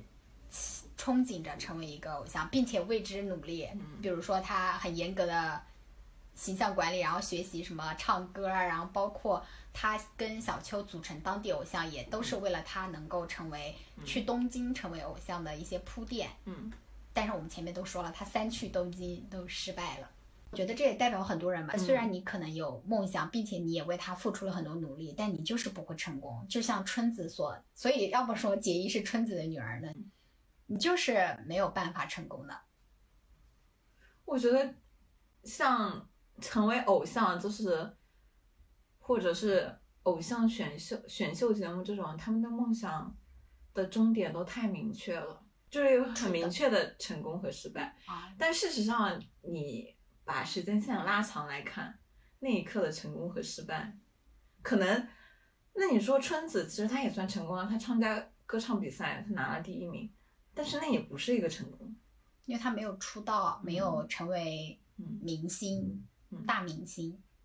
我觉得演艺圈这种梦想就是有一刻的那种标准成功，但事实上成不成功 很难说。不是啊，就是如果你出道了，你红过，嗯，我觉得就算成功。你的意思，你指他们算成功吗？那种就是之前我们看蘑菇屋，他们算成功吗？我也想说那个，就是嗯从某种意义上来说，其实他们算成功了，因为有那么多人去参加这个选秀比赛，他们成为了其中的十几强，嗯然后出道了，而且大家也熟知了。但是像他们在那个蘑菇，他们唱歌嘛，因为他们也出了很多很多歌，但是别人就不就不知道。但是我觉得，相比其他人来说，他是成功的，因为就是有那么多成千上万的人。只是相对于其他，嗯嗯，那些大明星，就是那种一线的、顶级的、顶流，那他们肯定，我觉得这也不能算不成功，只是每个人的对，事业的，他是有一个很明确的成功的点在那儿的。嗯，但是我觉得这种人生要学会转转换方向也是挺重要的。那杰伊就是一他每次撞南墙都不回头，然后撞到了撞了好几次之后，他终于就是妥协了。他最后是当他们那个北铁的，嗯，北铁小姐。嗯，哎，其实里面水口有说到，不是杰一直没有去那个东京，但是后来泰卷不是来了北三路，也看到了杰一。泰卷想带他去东京的时候，水口跟泰卷有有一段讲话，他那个时候不是刚挖出来一个那个八千五百年的琥珀嘛？嗯。他说，呃，结衣就像那种那颗八千五百年的琥珀里裹着的蚂蚁，啊，蚂蚁就是有一讲，周围的树叶是相间的地方又意识，在水口的观念里是觉得结衣是在这个琥珀里才是最完美的，嗯。就是可能有一些原石他觉得是不需要打磨的，我不知道他是不是这个意思。其实小秋也没有获得最终意义上的成功嘛，因为他也没有被选入那个组合，最终出道。嗯，但是那个组合红了。哎，小秋回三幺幺地大地震之后回去北三路之后，杰一不是有一段时间很抗拒嗯说偶像这件事情嘛？嗯但是那个小秋原来那个组合 GMT Five，他去东北赈灾巡演的时候就来了北三路，然后在他们那个小酒馆里表演了。结衣不是在那边打工嘛，嗯然后看了之后。就是从那个沉闷的结衣爆发了，就是一直毒舌说他们这个资质太差，唱成那样一点都不可爱，不啦不啦，对，一串毒舌。然后小秋在旁边说：“哇，那个腹黑的结衣又回来了。”对，然后我觉得他们是刺激了他说要重拾原来的那个梦想。然后他不仅毒舌完了之后，那个一叠企划书扔到了他哥面前，说：“你赶紧去拍视频，给我上传网页，啊给我那个策划都搞得满满当当。”对，杰伊后来的自洽就是说，我是可以当偶像，但我不一定要去东京当偶像，嗯我也可以成为这一方的偶像。因为那个时候不是经历大地震嘛，他就觉得我也可以成为这一方的偶像，给这一方的人带来一些期待，或者是给他们一些慰藉。啊，我觉得可能就是三幺幺大地震也对，嗯，因为他是亲历的嘛，就是因为嗯。那个时候杰伊是在那个火车上的，然后他火车中途就突发遇到了那个大地震，他出来的那个时候就是前后都被大地震封住了，然后那一刻给到他的震撼肯定是很大的。嗯，觉得这种自然的大事件对一个人的心态的变化是非常非常非常大的。因为三幺大地震这个其实算是日本人的民族伤痛之一了。嗯我看很多日剧里面都会讲这个主角在那之前是一个什么样的角色，然后在那之后就变成了一个很沉闷的角色。我最喜欢的日剧之一《最高的离婚》，嗯那个男女主角在三幺幺大地震的时候，两个人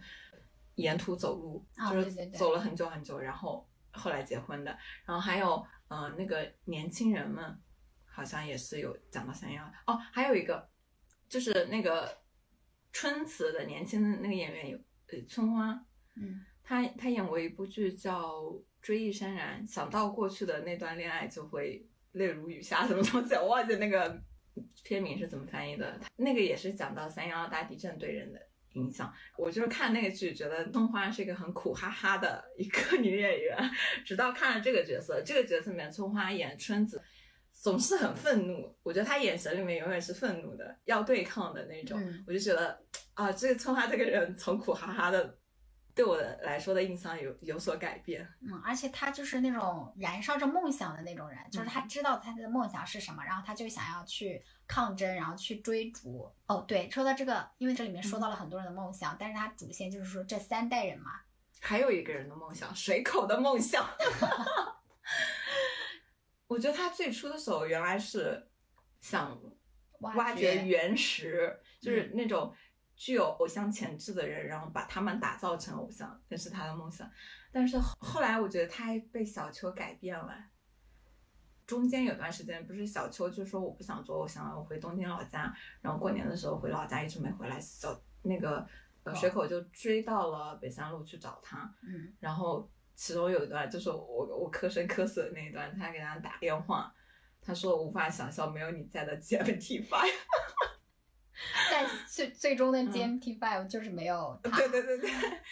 对，所以所以最后随口离开了，对也辞职了。然后离开了之后，不是小秋也离开了那个太卷的事务所，他妈开了一个事务所嘛，然后水口就追随小秋来了他妈的这个事务所，还是要带小秋，但后来那个事务所又加入了一个新的大牌，就是林路，林路，也就是那个药川博子老姐姐饰演的那个角色，嗯，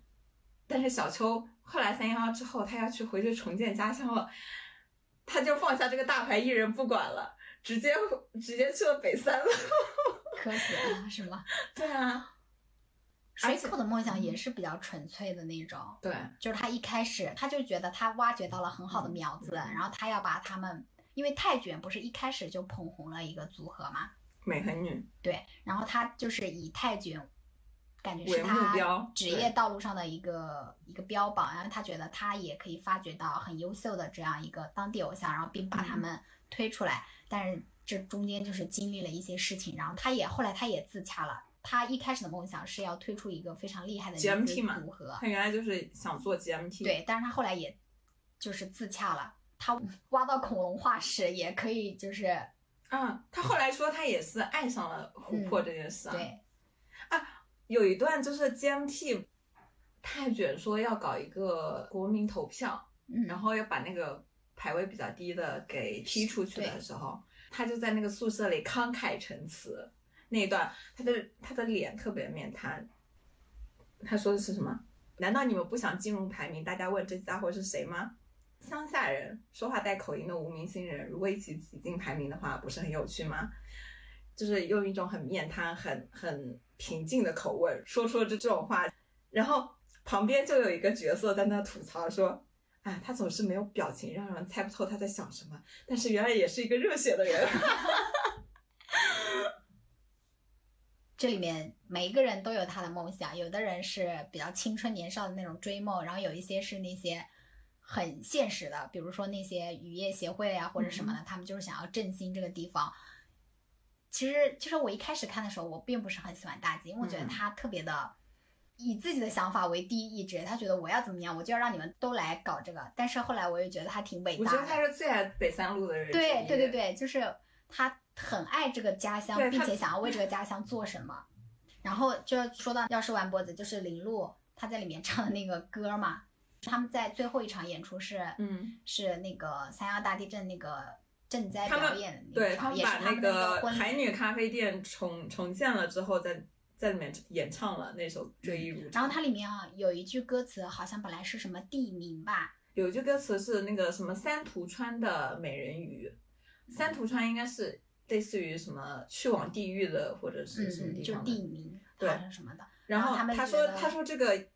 大地这个不太好，会让人想到大地震。对，就是大地震之后，大家的精神比较脆弱，嗯嗯就是如果这样唱的话，会触及到大家的那个伤痛，然后就改了，把那个词就改成了三代目的美人鱼，就是把他们三代人的这样一个梦想和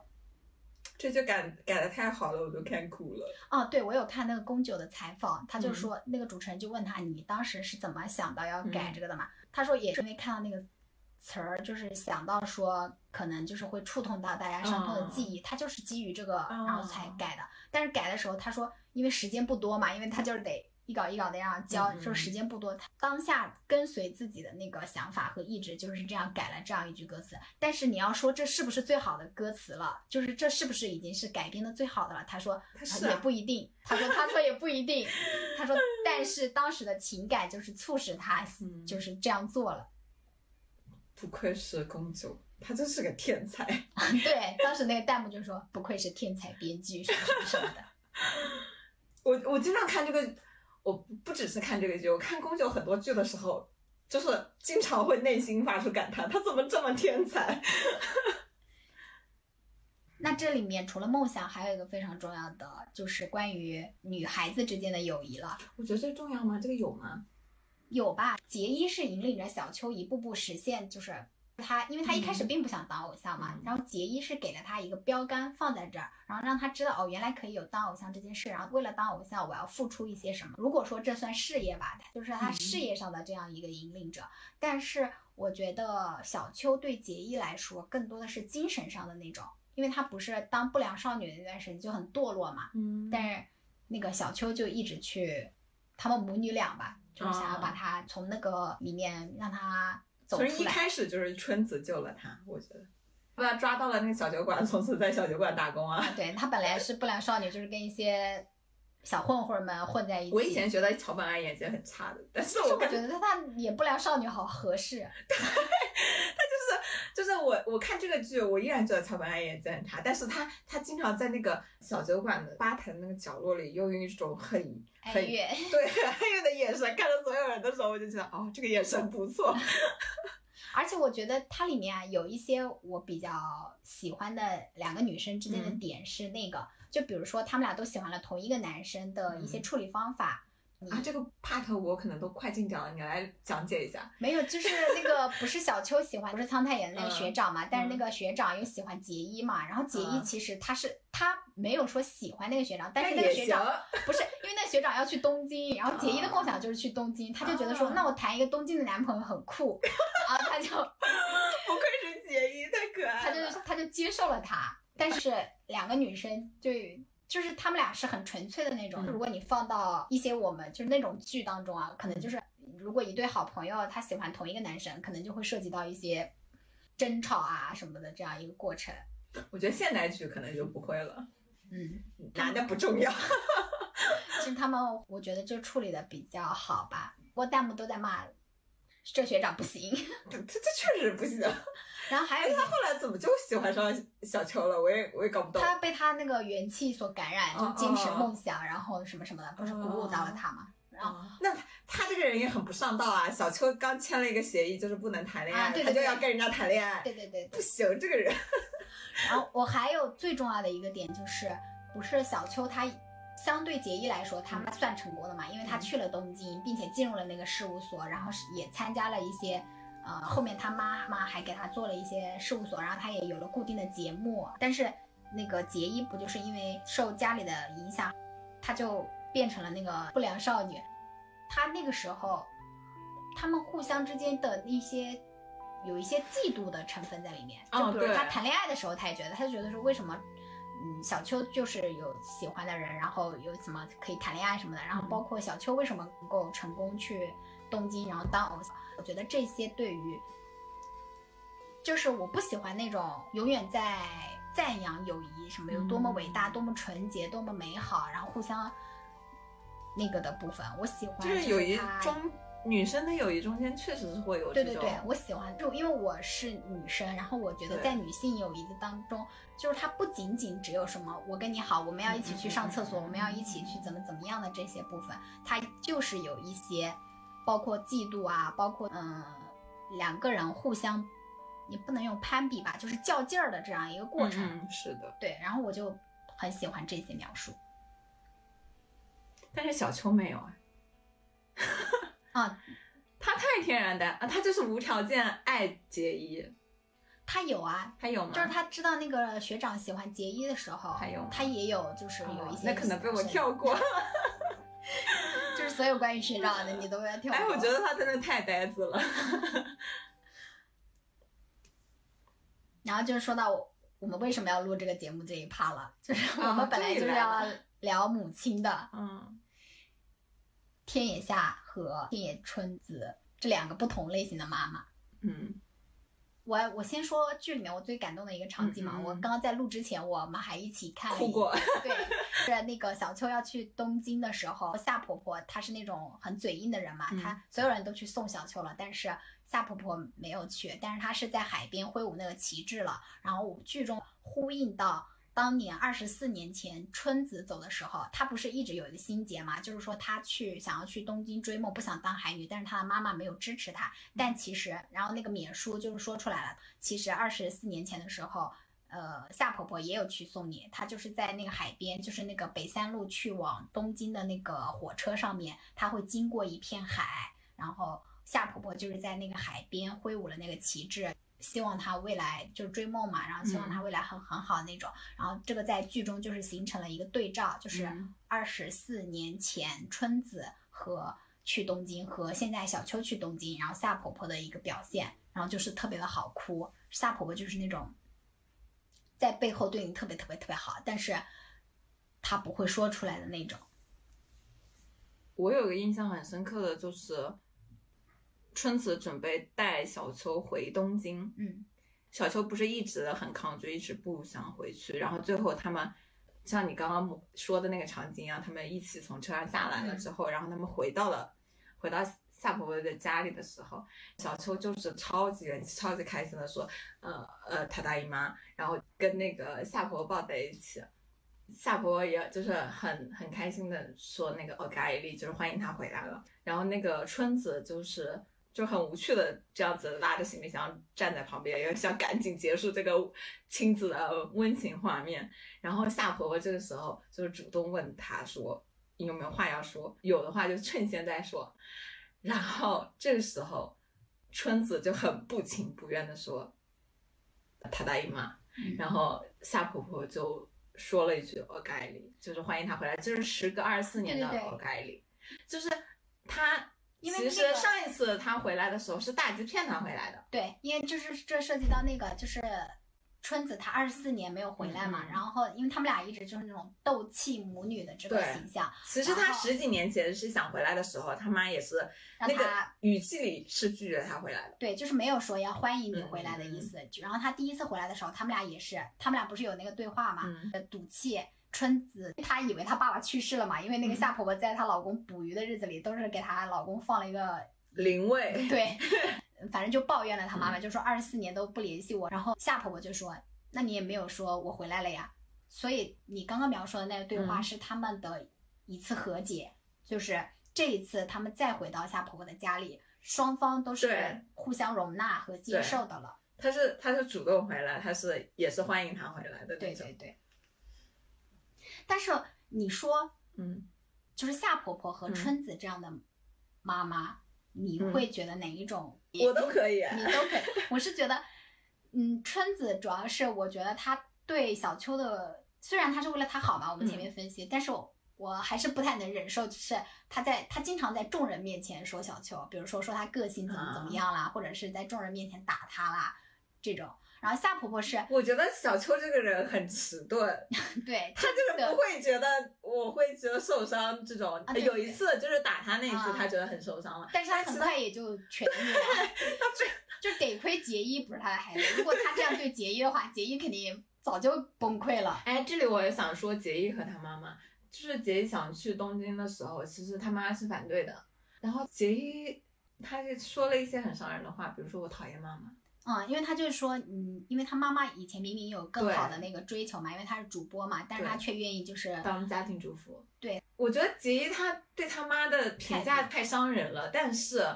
我能理解杰伊，他其实是他可能十几年来都是这么想的，就觉得对着他妈妈有一种怒其不争的感觉。你觉得明明可以有，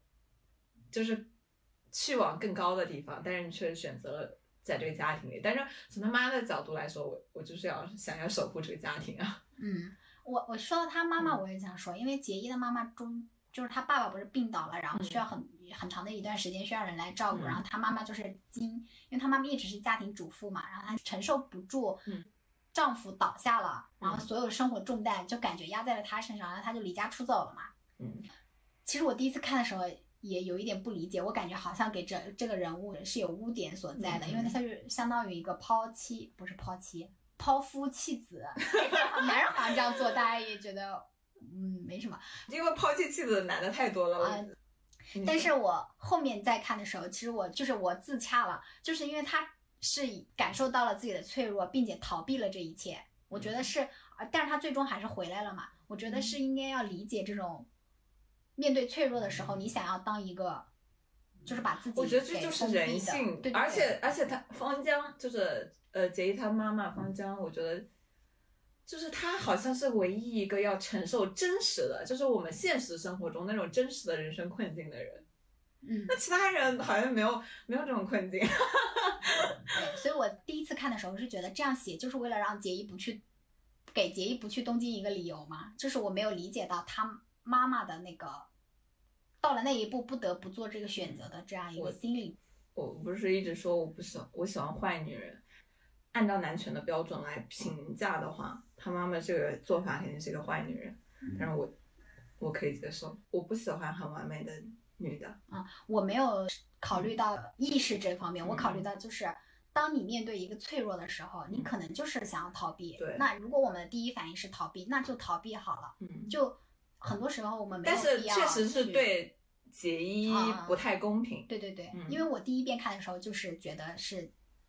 解衣这条线来理解的，所以一切都是宫九的错。有道理。哎，其实刚刚那个塔达姨妈是我觉得那个春子和夏婆婆的第一次和解，然后还有第二次和解，就是她二十四年前夏婆婆是有在那个车、列车经历的那个海边有挥旗的嘛，但是那个时候。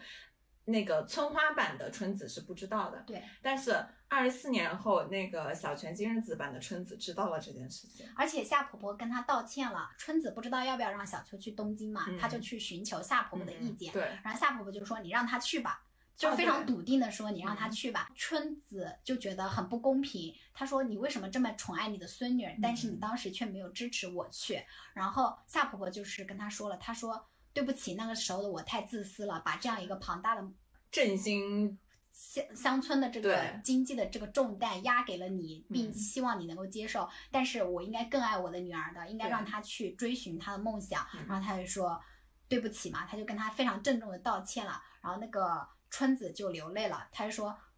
原来我这么多年来想要的只是一个道歉而已。嗯她我突然想到一个，就是跟这个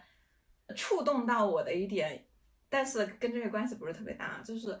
我觉得我小时候，我妈很很希望我做一个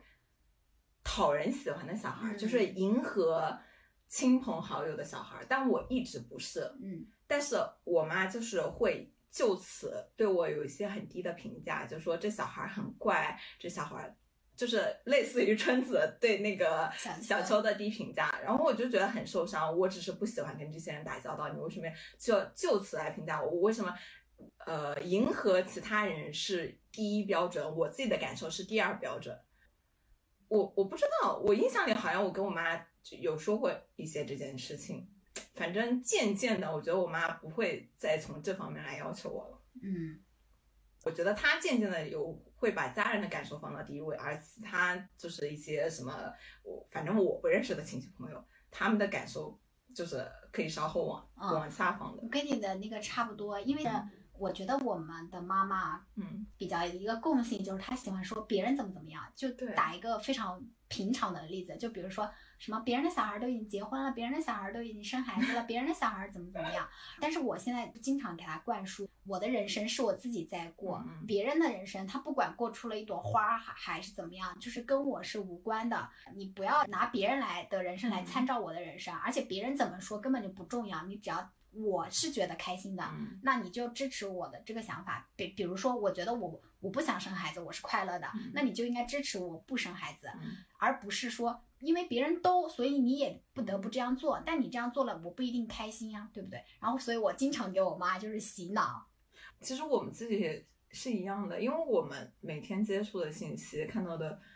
内容跟他是不一样的，人很难成为自己没见过的样子。嗯，所以我觉得我们就是要多发一点，就是我们看的那种我们视角的东西给他们看，啊，他才能对，更能理解。所以我有魔法打败魔法，就是他每次跟我说别人怎么怎么样的时候，嗯我就会跟他举一个他也别人的妈妈爸妈的例子啊、吗？对，就是说，你看，比如说谁谁谁他怎么样了，但是他的爸爸妈妈也没有怎么样，嗯就是用魔法打败魔法，因为他举例就是身边的人他有一个什么样的生活给你描绘的一个蓝图嘛，那我就举一个反例，他没有这样做，但是他他们家依然也过得很好，就单纯从婚恋这个角度来说吧，嗯就是那种很操心别人的婚恋的那些长辈，或者说一些无关的人，大大部分都是无关的人啊。他们自己的婚姻就过得很糟糕啊！就是你过的那种生活，你还想啊跟你一样，就是过那种地狱般的生活？我不愿意啊！其实他们懂，们我都我就很想，就是我很多时候都很想当当面拆穿你，我觉得你的生活很就很糟糕 这种这种事情，但是我就是出于教养都没有说出来。我我觉得他们经常说的一句话就是，这个社会嗯就是这样，你基于这个社会的评价。你嗯，基于这个社会对你的要求，大家这么多年他们都这样，那他们可能就是这样，不在乎自己感受的人，对哦他们只是不希望你跑偏在世俗之外的这样一个嗯道路，因为这样会惹来，就像那个《海女》这部电视剧里面的春子说的，嗯就是说如一旦你没有成功或者怎么样，所有人都会知道你没有成功，并且对你指指点点。但是我觉得他是他的那个动静太大了，所以他不成功才会。而且我觉得现在，在我看来啊，嗯大家好像没有以前就是那么爱八卦别人家了。嗯，那大家更关注自己也挺好的，对挺好的。我反正是这样的，因为哦，但是可能是因为我生活在外面，我不嗯关心别人家，嗯，所以我觉得可能他们还在关心 你。但是我觉得这种物理隔绝也挺好的，眼不见心不烦。啊，对。我刚刚想说的台词是这个，嗯就是小秋问外公为什么想去外面，外公说是想告诉外婆这里就是最好的地方。后来小秋放弃了在东京当偶像，结衣问他为什么还要回来，小秋说是为了告诉杰伊这里就是最好的地方。我要哭了。就是这种会让你联想到自己的家乡，就是在那里永远有人在等你，并且告诉你这里、哦，这里我就要说一个那个，就是联想到我自己，我上高中不是会去另外的一个地方上高中嘛，然后大学也是，然后工作也是，然后每次我就是从我家门口坐车，嗯我正常情况下我妈不会跟着我去车站或者是怎么样，她就会在家门口就送别我，然后嗯。每一次我我妈都会哭，嗯，我感觉，就是这么多次了，他依然就是会，就是那种嗯明明现在通讯这么的发达，就是我们每天都可以聊天或者是怎么样，但是每一次，比如说春节回家了，然后要走的时候嘛，他、嗯。我也是，就是会你坐上车的那一刻，那个车子开的那一刻，嗯。你就会忍不住的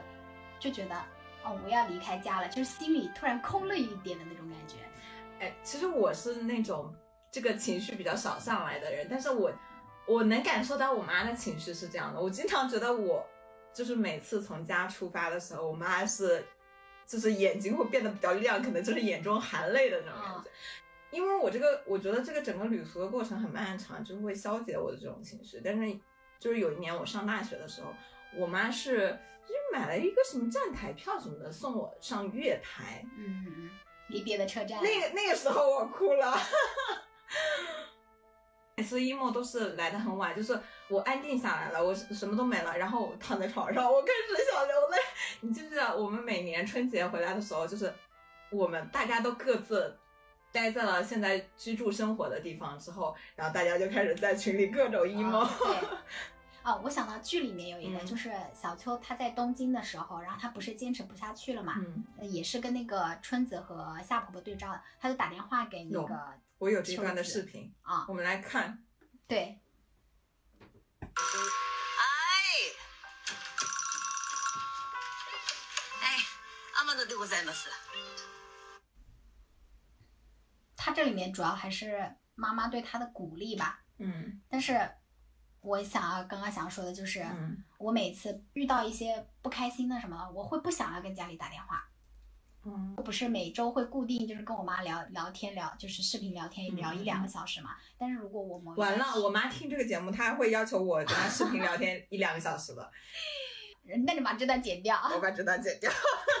但是我如果遇到心情不好，或者是遇到一些我觉得受挫了或者什么的，我当下我是不会打电话，就是不会在固定的时间打电话给他，因为我怕把我觉觉得在这里。生活的不好啊，或者什么样的这个情绪传递给他，因为小时候就是我们有一些什么烦恼或者一些什么困惑，你告诉爸妈，他是能帮你解决的。我我会，就是小时候你遇到什么事，你告诉他们，他们是会帮你解决的。但是你长到这个年纪，或者是你经历到这个事情的时候，你告诉他们，只是徒增了他们的烦恼，他们也没有能力或者也没有办法去来解决你的这个事情。所以我就不希望把我自己的这个。情绪或者是困困扰或者是麻烦，告诉他们。但是呢，家人吧是一个或者那个地方是一个很神奇的地方，就是你回去之后你会觉得被治愈了。我大学的时候，这个故事我好像说过，就我大学的时候有一段时间就是失眠非常非常严重嘛，嗯，就是严重到就是有一次 上上课上的好好的突然晕倒了，就是失眠啊，对，然后我就回家了，然后回家我妈不就是带我看医生嘛，然后医生就是。他也没有什么那个，他就说，哎，你你要你回家就睡好了，回家就睡好了。我就觉得这个地方很神奇，就是你回回家了，他其实因为我们家不是住在那个马路边上，就很蛮吵的那种嘛。但是你居然睡得比你在宿舍里面更好。那一次是让我非常具体的、具象的，就是感受到哦，原来真的有一个地方会让你就是很放松，或者是怎么样，你就会就觉得没有关系的那种。好想回家呀！我也想回家 啊！现在不是五一假期嘛？嗯，就是五月一号的第一天，我妈给我发我们家的绣球花开了，说去年五一的时候，呃，你回来的时候绣球花也开了，那个时候是蓝色的，今年那个土壤变了，变成了红紫色的。你妈好会好会搞煽情啊！他但他没有，我知道，但是你你看到难道不想？不是很想哭吗？对啊，他没有表达这个，他就是描述这个事实。对然后他昨天的时候又给我发了他去采摘那个什么野果子，对，那个什么桑葚啊、野果子那些东西，你如果回家咱们就可以一起摘啊！好想回家，我讨厌一起。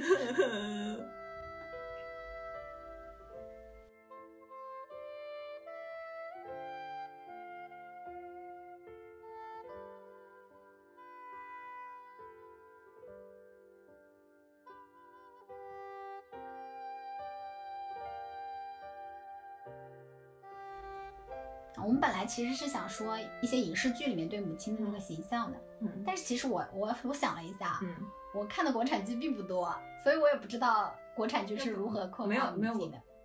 你上次说你看了一个什么东西？我就说我比较喜欢的是倪虹洁的那个，就是《突如其来的假期》里面那个，但是那个妈妈就是怎么说呢？过于时尚，过于精致了，过于理想主义了，太太悬浮了。哎哎，我给你看一下。但是我我想起来，你你说倪虹洁，我想起来我很早很早。就是我小时候，可能不知道上没上小学的时候，跟我妈一起看过一个剧，是在广州拍的。那个妈妈是一个生活上的智障，嗯就不会任何生活。她是个单亲妈妈，那个妈妈是雪姨演的，王琳演的。嗯那个妈妈跟倪虹洁那个演的那妈妈很像，就是显得她女儿很古板，她很新潮，就是他的思想和他的感情态度、处事的态度都非常的开放那种。嗯，你看过这个吗？就是突如其来的假期吗？嗯，我看过，我看过一两集。反正他那里的妈妈，就是我感觉他是为了表现这样一个不一样的特立独行的母亲形象而塑造出来的，所以对于我们现实来说，就是也没有什么，但是我觉得这种形象，就是我说的王琳演的那个形象，一二十年前她就有了，但是她她可能不是主线的剧情。我觉得我当时觉得那个妈妈很有魅力，我小时候觉得。嗯。但是我们那天在讨论的时候，就是说你所憧憬的，就是想象当中一个比较正面，或者是说我们比较喜欢的母亲形象，我后来觉得这个议题就是太伤人了。就说你自己妈不好嘞，也不是说妈妈不好吧，就是说，嗯，影视剧的母亲形象它有哪些角色嘛？但是我觉得这个不是有一个那个台词嘛，也是一九八八里面的，就是父母也是第一次当父母，没有人知道一个标准答案是什么，就是没有标准答案，嗯也不能因为妈妈这一点好或者不好嗯就去否定掉她之前所做的一切。但是我觉得，毕竟影视剧它的篇幅很短，它里面所有的形象都是比较片面的。真实的爸爸妈妈就是那种缺点和优点汇聚于一身，而且就很绵长的，呃，岁月里面它会变化，也会流动。我我之前是为什么提出这个问题，是觉得在国产剧当中会有一个刻意的，就是有一个刻板印象，因为他为了制造戏剧冲突，他会放大那个刻板印象，然，后，去，然后所以在很多剧当中，他的人物形象是非常扁平的，对。而且这不管是男性和女性吧，嗯，你没发现很多电视剧里面的，只要不是主角，有有可能都是主要配角，也是主要角色了，他的他的形象都是很扁平的，因为编剧没有比例去把这个人写立体。嗯，而且就是还会涉及到年龄歧视，就是好像在我们的创作的标准里面，一旦你的年龄跨越了这样女性啊，比如说一旦你跨过了三十五岁或者四十岁这样一个界限，嗯，那你可选的那个形象就对，所以很多很多女演员要营销自己什么少女感，就是啊对对对怕演那种角色嘛。对在戏剧创作当中，目前就是不管是男性、女性，也不仅仅是妈妈或者婆婆这种形象嘛，很多男性形象也是。之前不是有个很火的剧叫《都挺好》嘛，它里面有一个爸爸就是苏大强嘛，嗯我觉得他就是非常的刻意、扁平，就是把他塑造的非常的讨人厌。他就是让你更带入带入他那个情绪，比如说姚晨那个角色，嗯，哎，但是你说个春子啊，嗯，他其实也算是打压教育了吧？就是他作为一个母我不知道哎，我我觉得他这个人就是就是很矛盾，他一面又是非常支持他对但是他在语言上，他的语言也是，对他们两个的语言有时候就还蛮东亚的父母的。对，但是但是小秋他很天然，因为我那天刷小红书的时候就看到一个那个嘛，就是嗯金靖他就是姜思达那个 DV 计划吧，哦，金靖不是有上嘛，嗯他就说到了，他说的是他爸爸，哦，他就说他过年的时候非常认真的在减肥，然后她男朋友也在嘛，然后他爸就过来说了一句说，哎，你的大腿是不是比你男朋友都粗了呀？然后他就跟他爸我爸，我以前我爸好像也说过这种话，他说：“爸爸，你知道为什么我成为不了谷爱凌吗？因为谷爱凌的妈妈从来不会指着女儿的大腿说你的腿比一个男的还粗。”他就说：“我好难过。”然后他爸就说：“哎呦，那谷爱凌怎么可能什么都在就是嗯，台前讲的嘛？”他说：“谷爱凌的妈妈讲她不好的时候，也不会在采访里说。”就是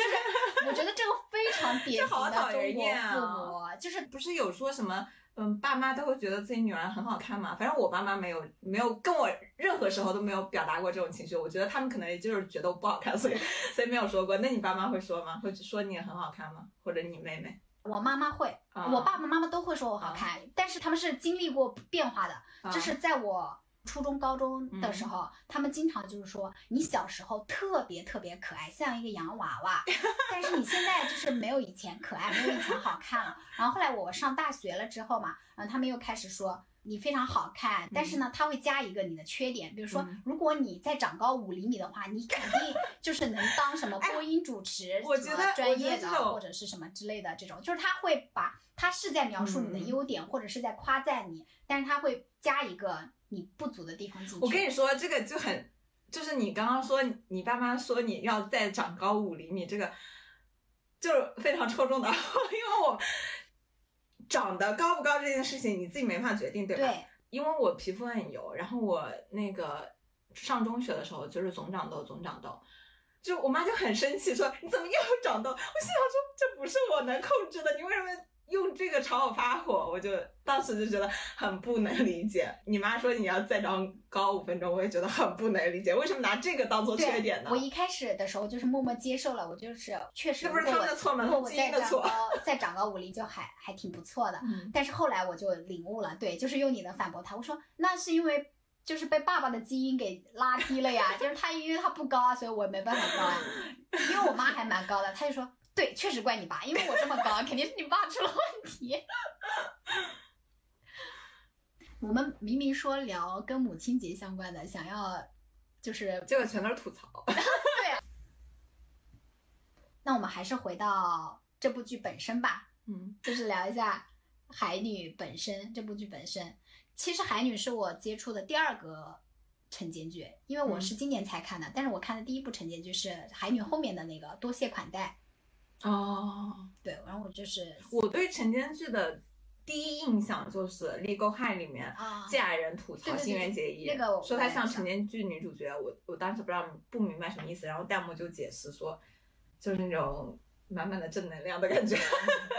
因为它就是就是那种很很模式化的满满的正能量正能量的感觉。嗯，因为晨间剧就是 NHK，就是日本广播协会，它在一九六一年开始制作的一个日本电视剧系列，每周一到周六同一时间连续播出的电视小说，在表现手法上和一般日剧最大的区别就是，晨间剧都会有一个旁白的设置。不光是用演员的表演和台词来推进的，哦，对，那个剧里面有很多，有一些是那个夏婆婆旁白，有一些是那个春子旁白。它是故乡篇跟东京篇是两个不同的旁白，它故乡篇是不是有春子和夏婆婆的旁白啊，对啊，就是说嗯故乡篇是那个夏婆婆夏婆婆，东京篇是那个秋子。，so good，嗯，什么秋子啊，春子啊。哦，春子，sorry，搞秋春子搞错了。哎，他那个名字不是叫什么什么电视剧连载小说吗？嗯，就是稍微看了一两部，就是除了海女之外的晨间剧，我觉得确实是很无聊。但是为什么大家爱看呢？我觉得可能就是跟那种网文连载一样，就是你可能那个剧情很水，但是你要那种陪伴感。哦，对啊，因为它主要好像是服务于上班族和学生的，就是他每天早上起来用餐或者洗漱的那个时间，然后他就放了段背景音嘛，就像我们现在洗澡的时候听播客一样的那种感觉。啊。然后主角很元气，就让你元气的去上班。对。然后之前我不是在做功课的时候，大家一直说就是海女创造了晨间剧的一个历史的那种感觉嘛，就是，嗯然后我就以为它的那个收视率特别特别高，但是我那天看了一下，大概它前后那个十几年，也不是十几年嘛，好几年的那个嗯晨间剧的那个，看了一下那几年的收视率，其实海女并不是最高的，只不过是到了他那里，他突破了百分之二十点几嘛。他创造了一个后知后觉的奇迹，就是他当时的百分之二十点六的收视率，看似就是差强人意，就是还好。但是他最主要的是，他带动了晨间剧随后几年的那样一个收视盛况，哦就是它的影响力非常大，导致大家就知道了有晨间剧这回事儿，然后就开始来哦看，然后所以它后面的那个收视率非常高。我看那个表单里，就是它后面一度有达到百分之二十，接近百分之二十五的那种。哦，他这部剧是在那个七十八回的日剧学院奖里面获得了最佳女主角，嗯，能年，然后最佳女配角小泉今日子，最佳剧本宫九，嗯，最佳主题曲追忆如潮，嗯然后还有一个特别奖是颁给那个大有良音的，就是啊那个里面所有配乐还有大部分的歌曲都是呃那个大有良音制作的。对，我之前不是跟你说，我看了一个他那个音乐会的采访嘛，然后它里面介绍了好多好多奇奇怪怪的乐器，嗯包括他那个片头的那个像喵猫叫的那个，居然是一个高。音萨克萨克斯，嗯，对，它不是里面包括每一个配角，它都会有一个相应的乐器来嗯，对对，来表现应他的人物，包括那种就跑龙套的，不是小秋演那个电视呃演电影的时候有一个很讨人厌的男主角、啊那个演员嘛，连他都有一个对应的乐器。对。他的那个音乐，就是这部剧的音乐，有一嗯部分也是边播边创作的。嗯他本人就是说，通过这个剧嘛，能够感受到观众对这个人物的评价，或者是对他的观观感是什么，然后包括他自己的感受，然后可以把这个人物的形象和音乐很好的结合起来，所以他也是边播边写的。他好像是在播之前已经写了一百多首了，对对对然后总共就是播完之后一共创作了两百多首，嗯，包括配乐啊什么曲子。哎，那我们来来说一下里面就比较印象深刻的一些曲子吧。嗯，其实我印象深刻的就三首，你说第一个就是最好听的那三首。对对对对对，第一个就是那个潮骚嘛，那嗯，歌叫啥来着？呃，追忆如潮，追忆如潮这首歌是作曲是大有良音和松原幸子，然后作词是宫九。嗯，歌词和那个曲子都挺有那个八十年代那种风味的感觉。啊对，它是那个剧中剧中的铃鹿博美，就是那个药师丸博子，他的出道作品《追忆如潮》这部电影的主同名主题曲。在剧中是一九八六年的大热歌曲，然后大街小巷大家都在唱，虽然那个呃唱的声音是春子的，嗯对，嗯，这首歌就是小秋一开始在故乡篇的时候和杰一组成的那个偶本地偶像组合，也跟他这首歌也是同名，叫《追忆无常》。嗯，我觉得也影响了小秋想要成为偶像。对他不是有说过嘛，嗯因为他是看听到那个林璐唱那个歌嘛，啊他就很很感动，他也他想那时候不知道是他说但是。嗯，不知道为什么，可能是先入为主，我是先听到妈妈唱这首歌的，我就觉得妈妈好像是原唱一样，但其实他妈就是原唱他感应。到了。对对对对，而且他他刚去东京的时候，在那个寿司店碰到了铃木博美，哇，他就是演乡下人好像他就是铃木博美要打车走的时候，他突然看到哎路边有辆出租车里面坐着铃木博美，他立马冲进去把手伸进出租车要跟他握手对，啊，包括大吉后来有一次去也去了那个去东京也碰到铃木博美，哇，他们乡下人碰到。就是我感觉是他们全北三路的偶像铃木博美，嗯然后就握住他手不放，然后包括最后那个铃木博美要去呃北三路赈灾义演的时候，就是每个人看到玲珑公主就是握住不放。对啊，包括那个夏婆婆她也是，就是她一夏婆婆也对啊也会吗？，因为她一唱的，因为她不是后来用自己的声音唱了嘛，就唱的很好。嗯嗯然后夏婆婆就发出了感叹说：“不愧是林璐啊，就是只有她才能唱出这么优美的歌声。我替春子说泪。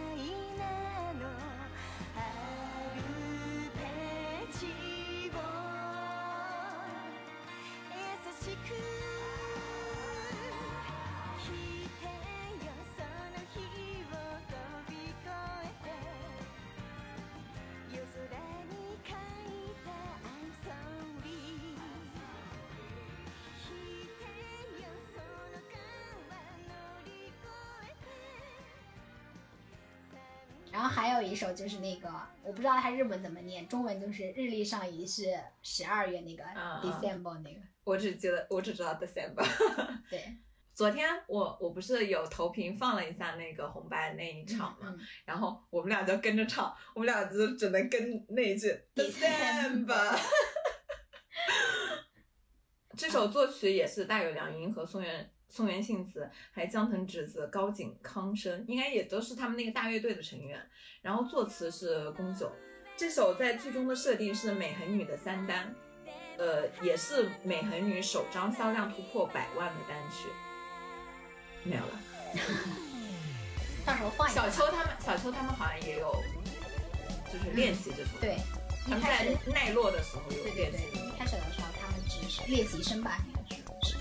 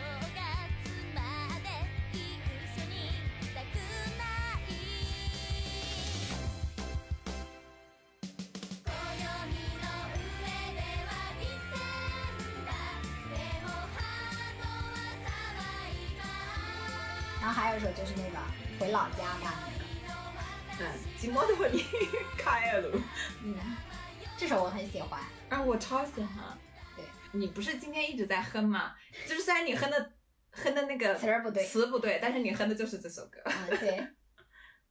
而且我很喜欢他把那个每个人的家乡设计进去的那个环节。啊，对，嗯除了这三首，你还有别的印象深刻的吗？还有那个主题曲啊，就是那个是前面那个噔噔噔对对噔噔噔美洲的那个主题曲啊啊啊那主题曲就是我说的有乐器演奏了猫的那个。啊，对，他这首歌是也是大有良音作曲的。这个介绍是说带有 ska 曲风和折针等元素。ska 是一种嗯，源自牙买加的那种曲风，有欢快的节奏，大量的铜管乐。我我我非常喜欢铜管乐的那个声音，还有爵士演奏。铜管乐是什么？就是萨克斯啊那些吗？对，还有什么呃大小号啊什么之类的，我觉得铜管乐发出来声音很迷人。然后折针，我有搜一下它是一个什么风格，还发现它好像是一种乐器。然后我搜出来的是一种中国古代的那种打击乐，说到乐器，我又想到嗯。那个大有良音他那个音乐会，就是他不是介绍好多乐器嘛，好几个人都是带了一个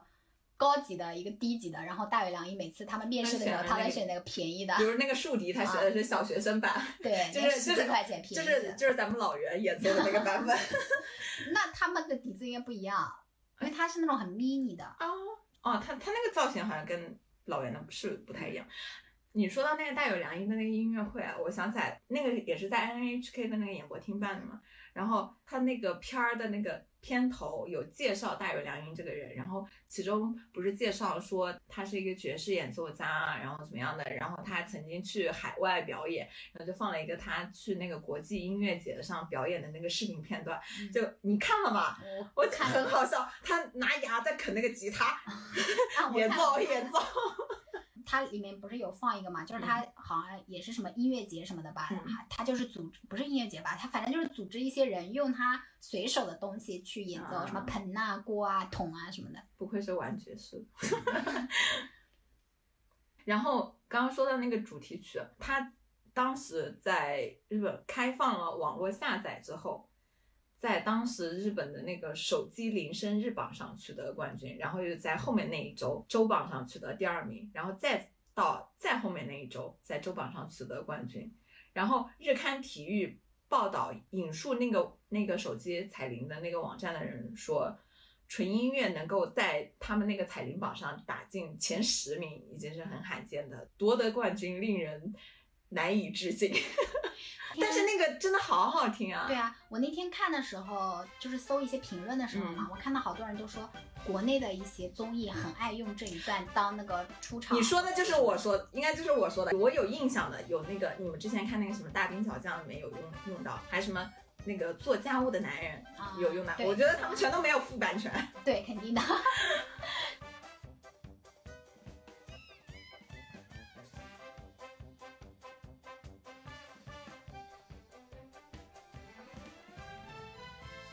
我们刚刚就介绍他有很多成就嘛，然后他在日本播完之后，其实就是引发了失落症候群，就是一个东西对，播完之后，然后你心里空落落的那种感觉。我应该在节目里说过，我小时候看那个《新白娘子传奇》，嗯它完结之后，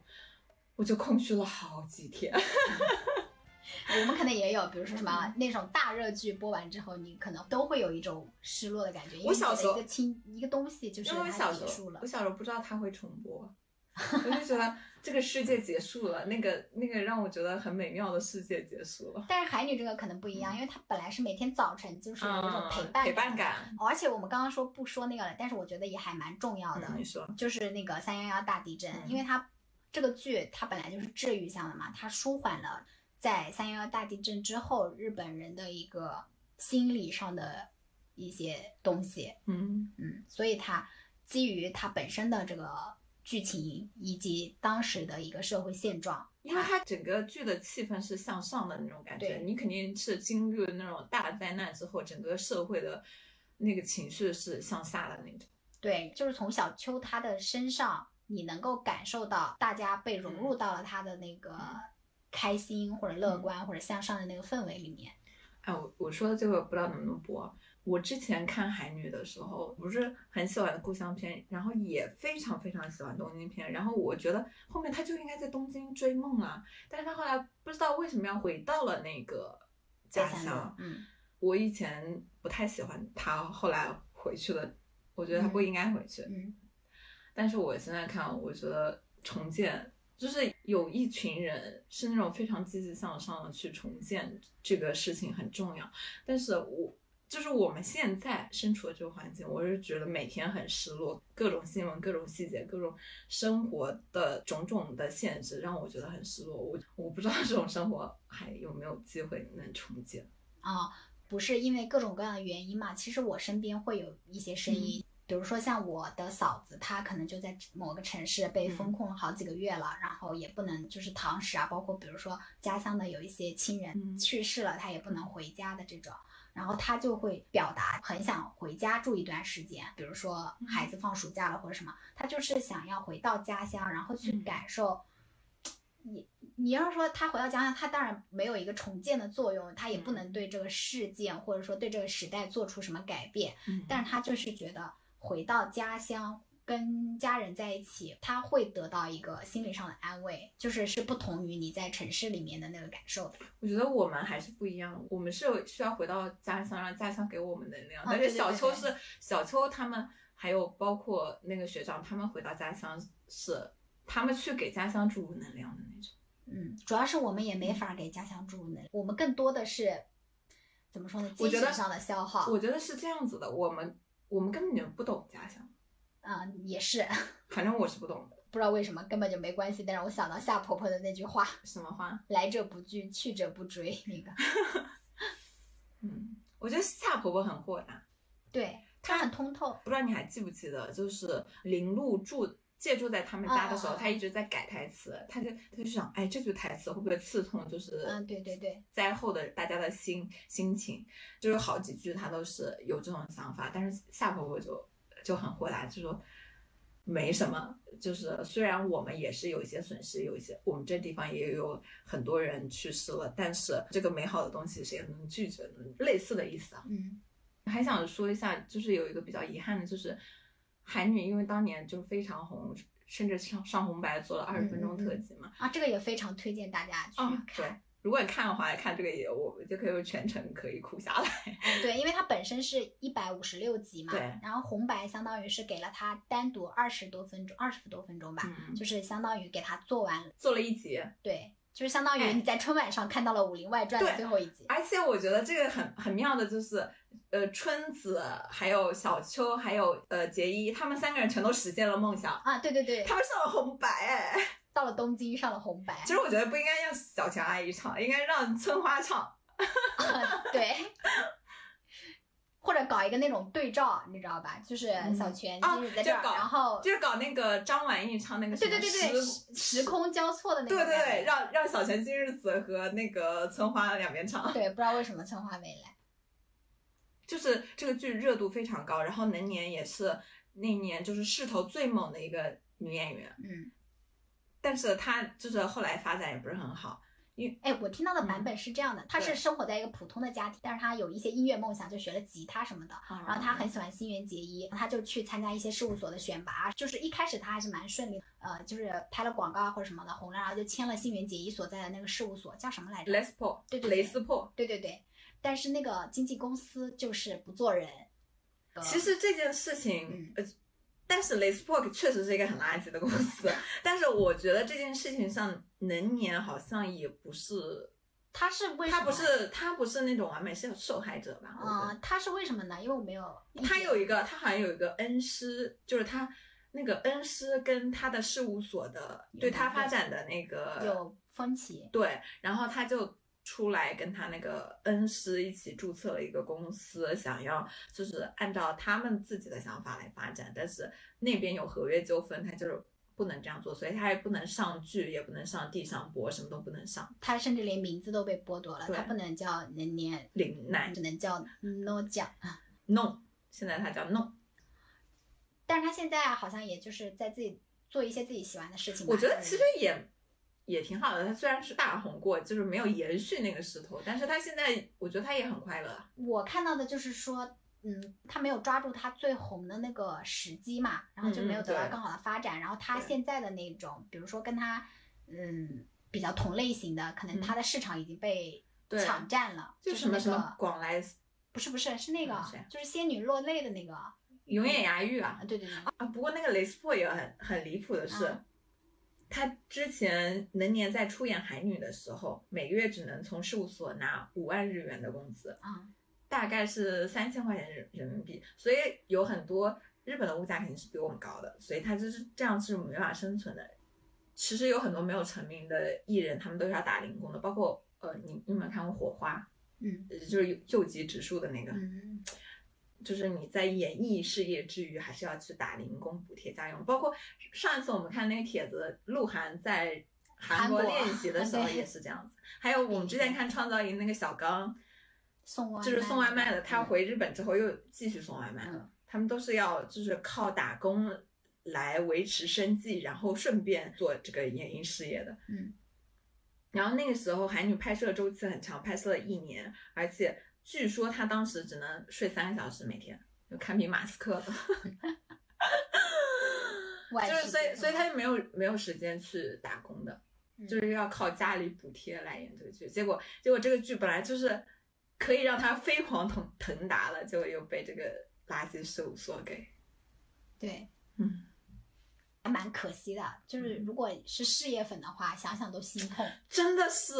就是天降紫微星有没有？对啊，他就是原来是一个很寂寂无名的新人啊，然后因为他不是通过选拔才去演的那个海女嘛，然后以爆红了，但是呢，歘又给你按掉、按灭了那个火苗。他哎，我想起来了，他那个能年跟乔本爱好像二零年的时候还是什么时候啊，反正就是近两年重年，聚了是吗？就是他们俩又合作了一个新戏，哦，当然应该就没什么火 水花。嗯，是是是电影吧？他现在可以演电视剧吗？目前，我记得他好像都不能演电视剧呀、那应该是我，我我也不知道我没太跟进他的近况我忘了是什么，反正应该口碑和那个一般吧。好了，那我们今天是不是就聊到这儿了？嗯，带着对能年的遗憾结束这期节目。对，好了，啊，拜拜，拜拜。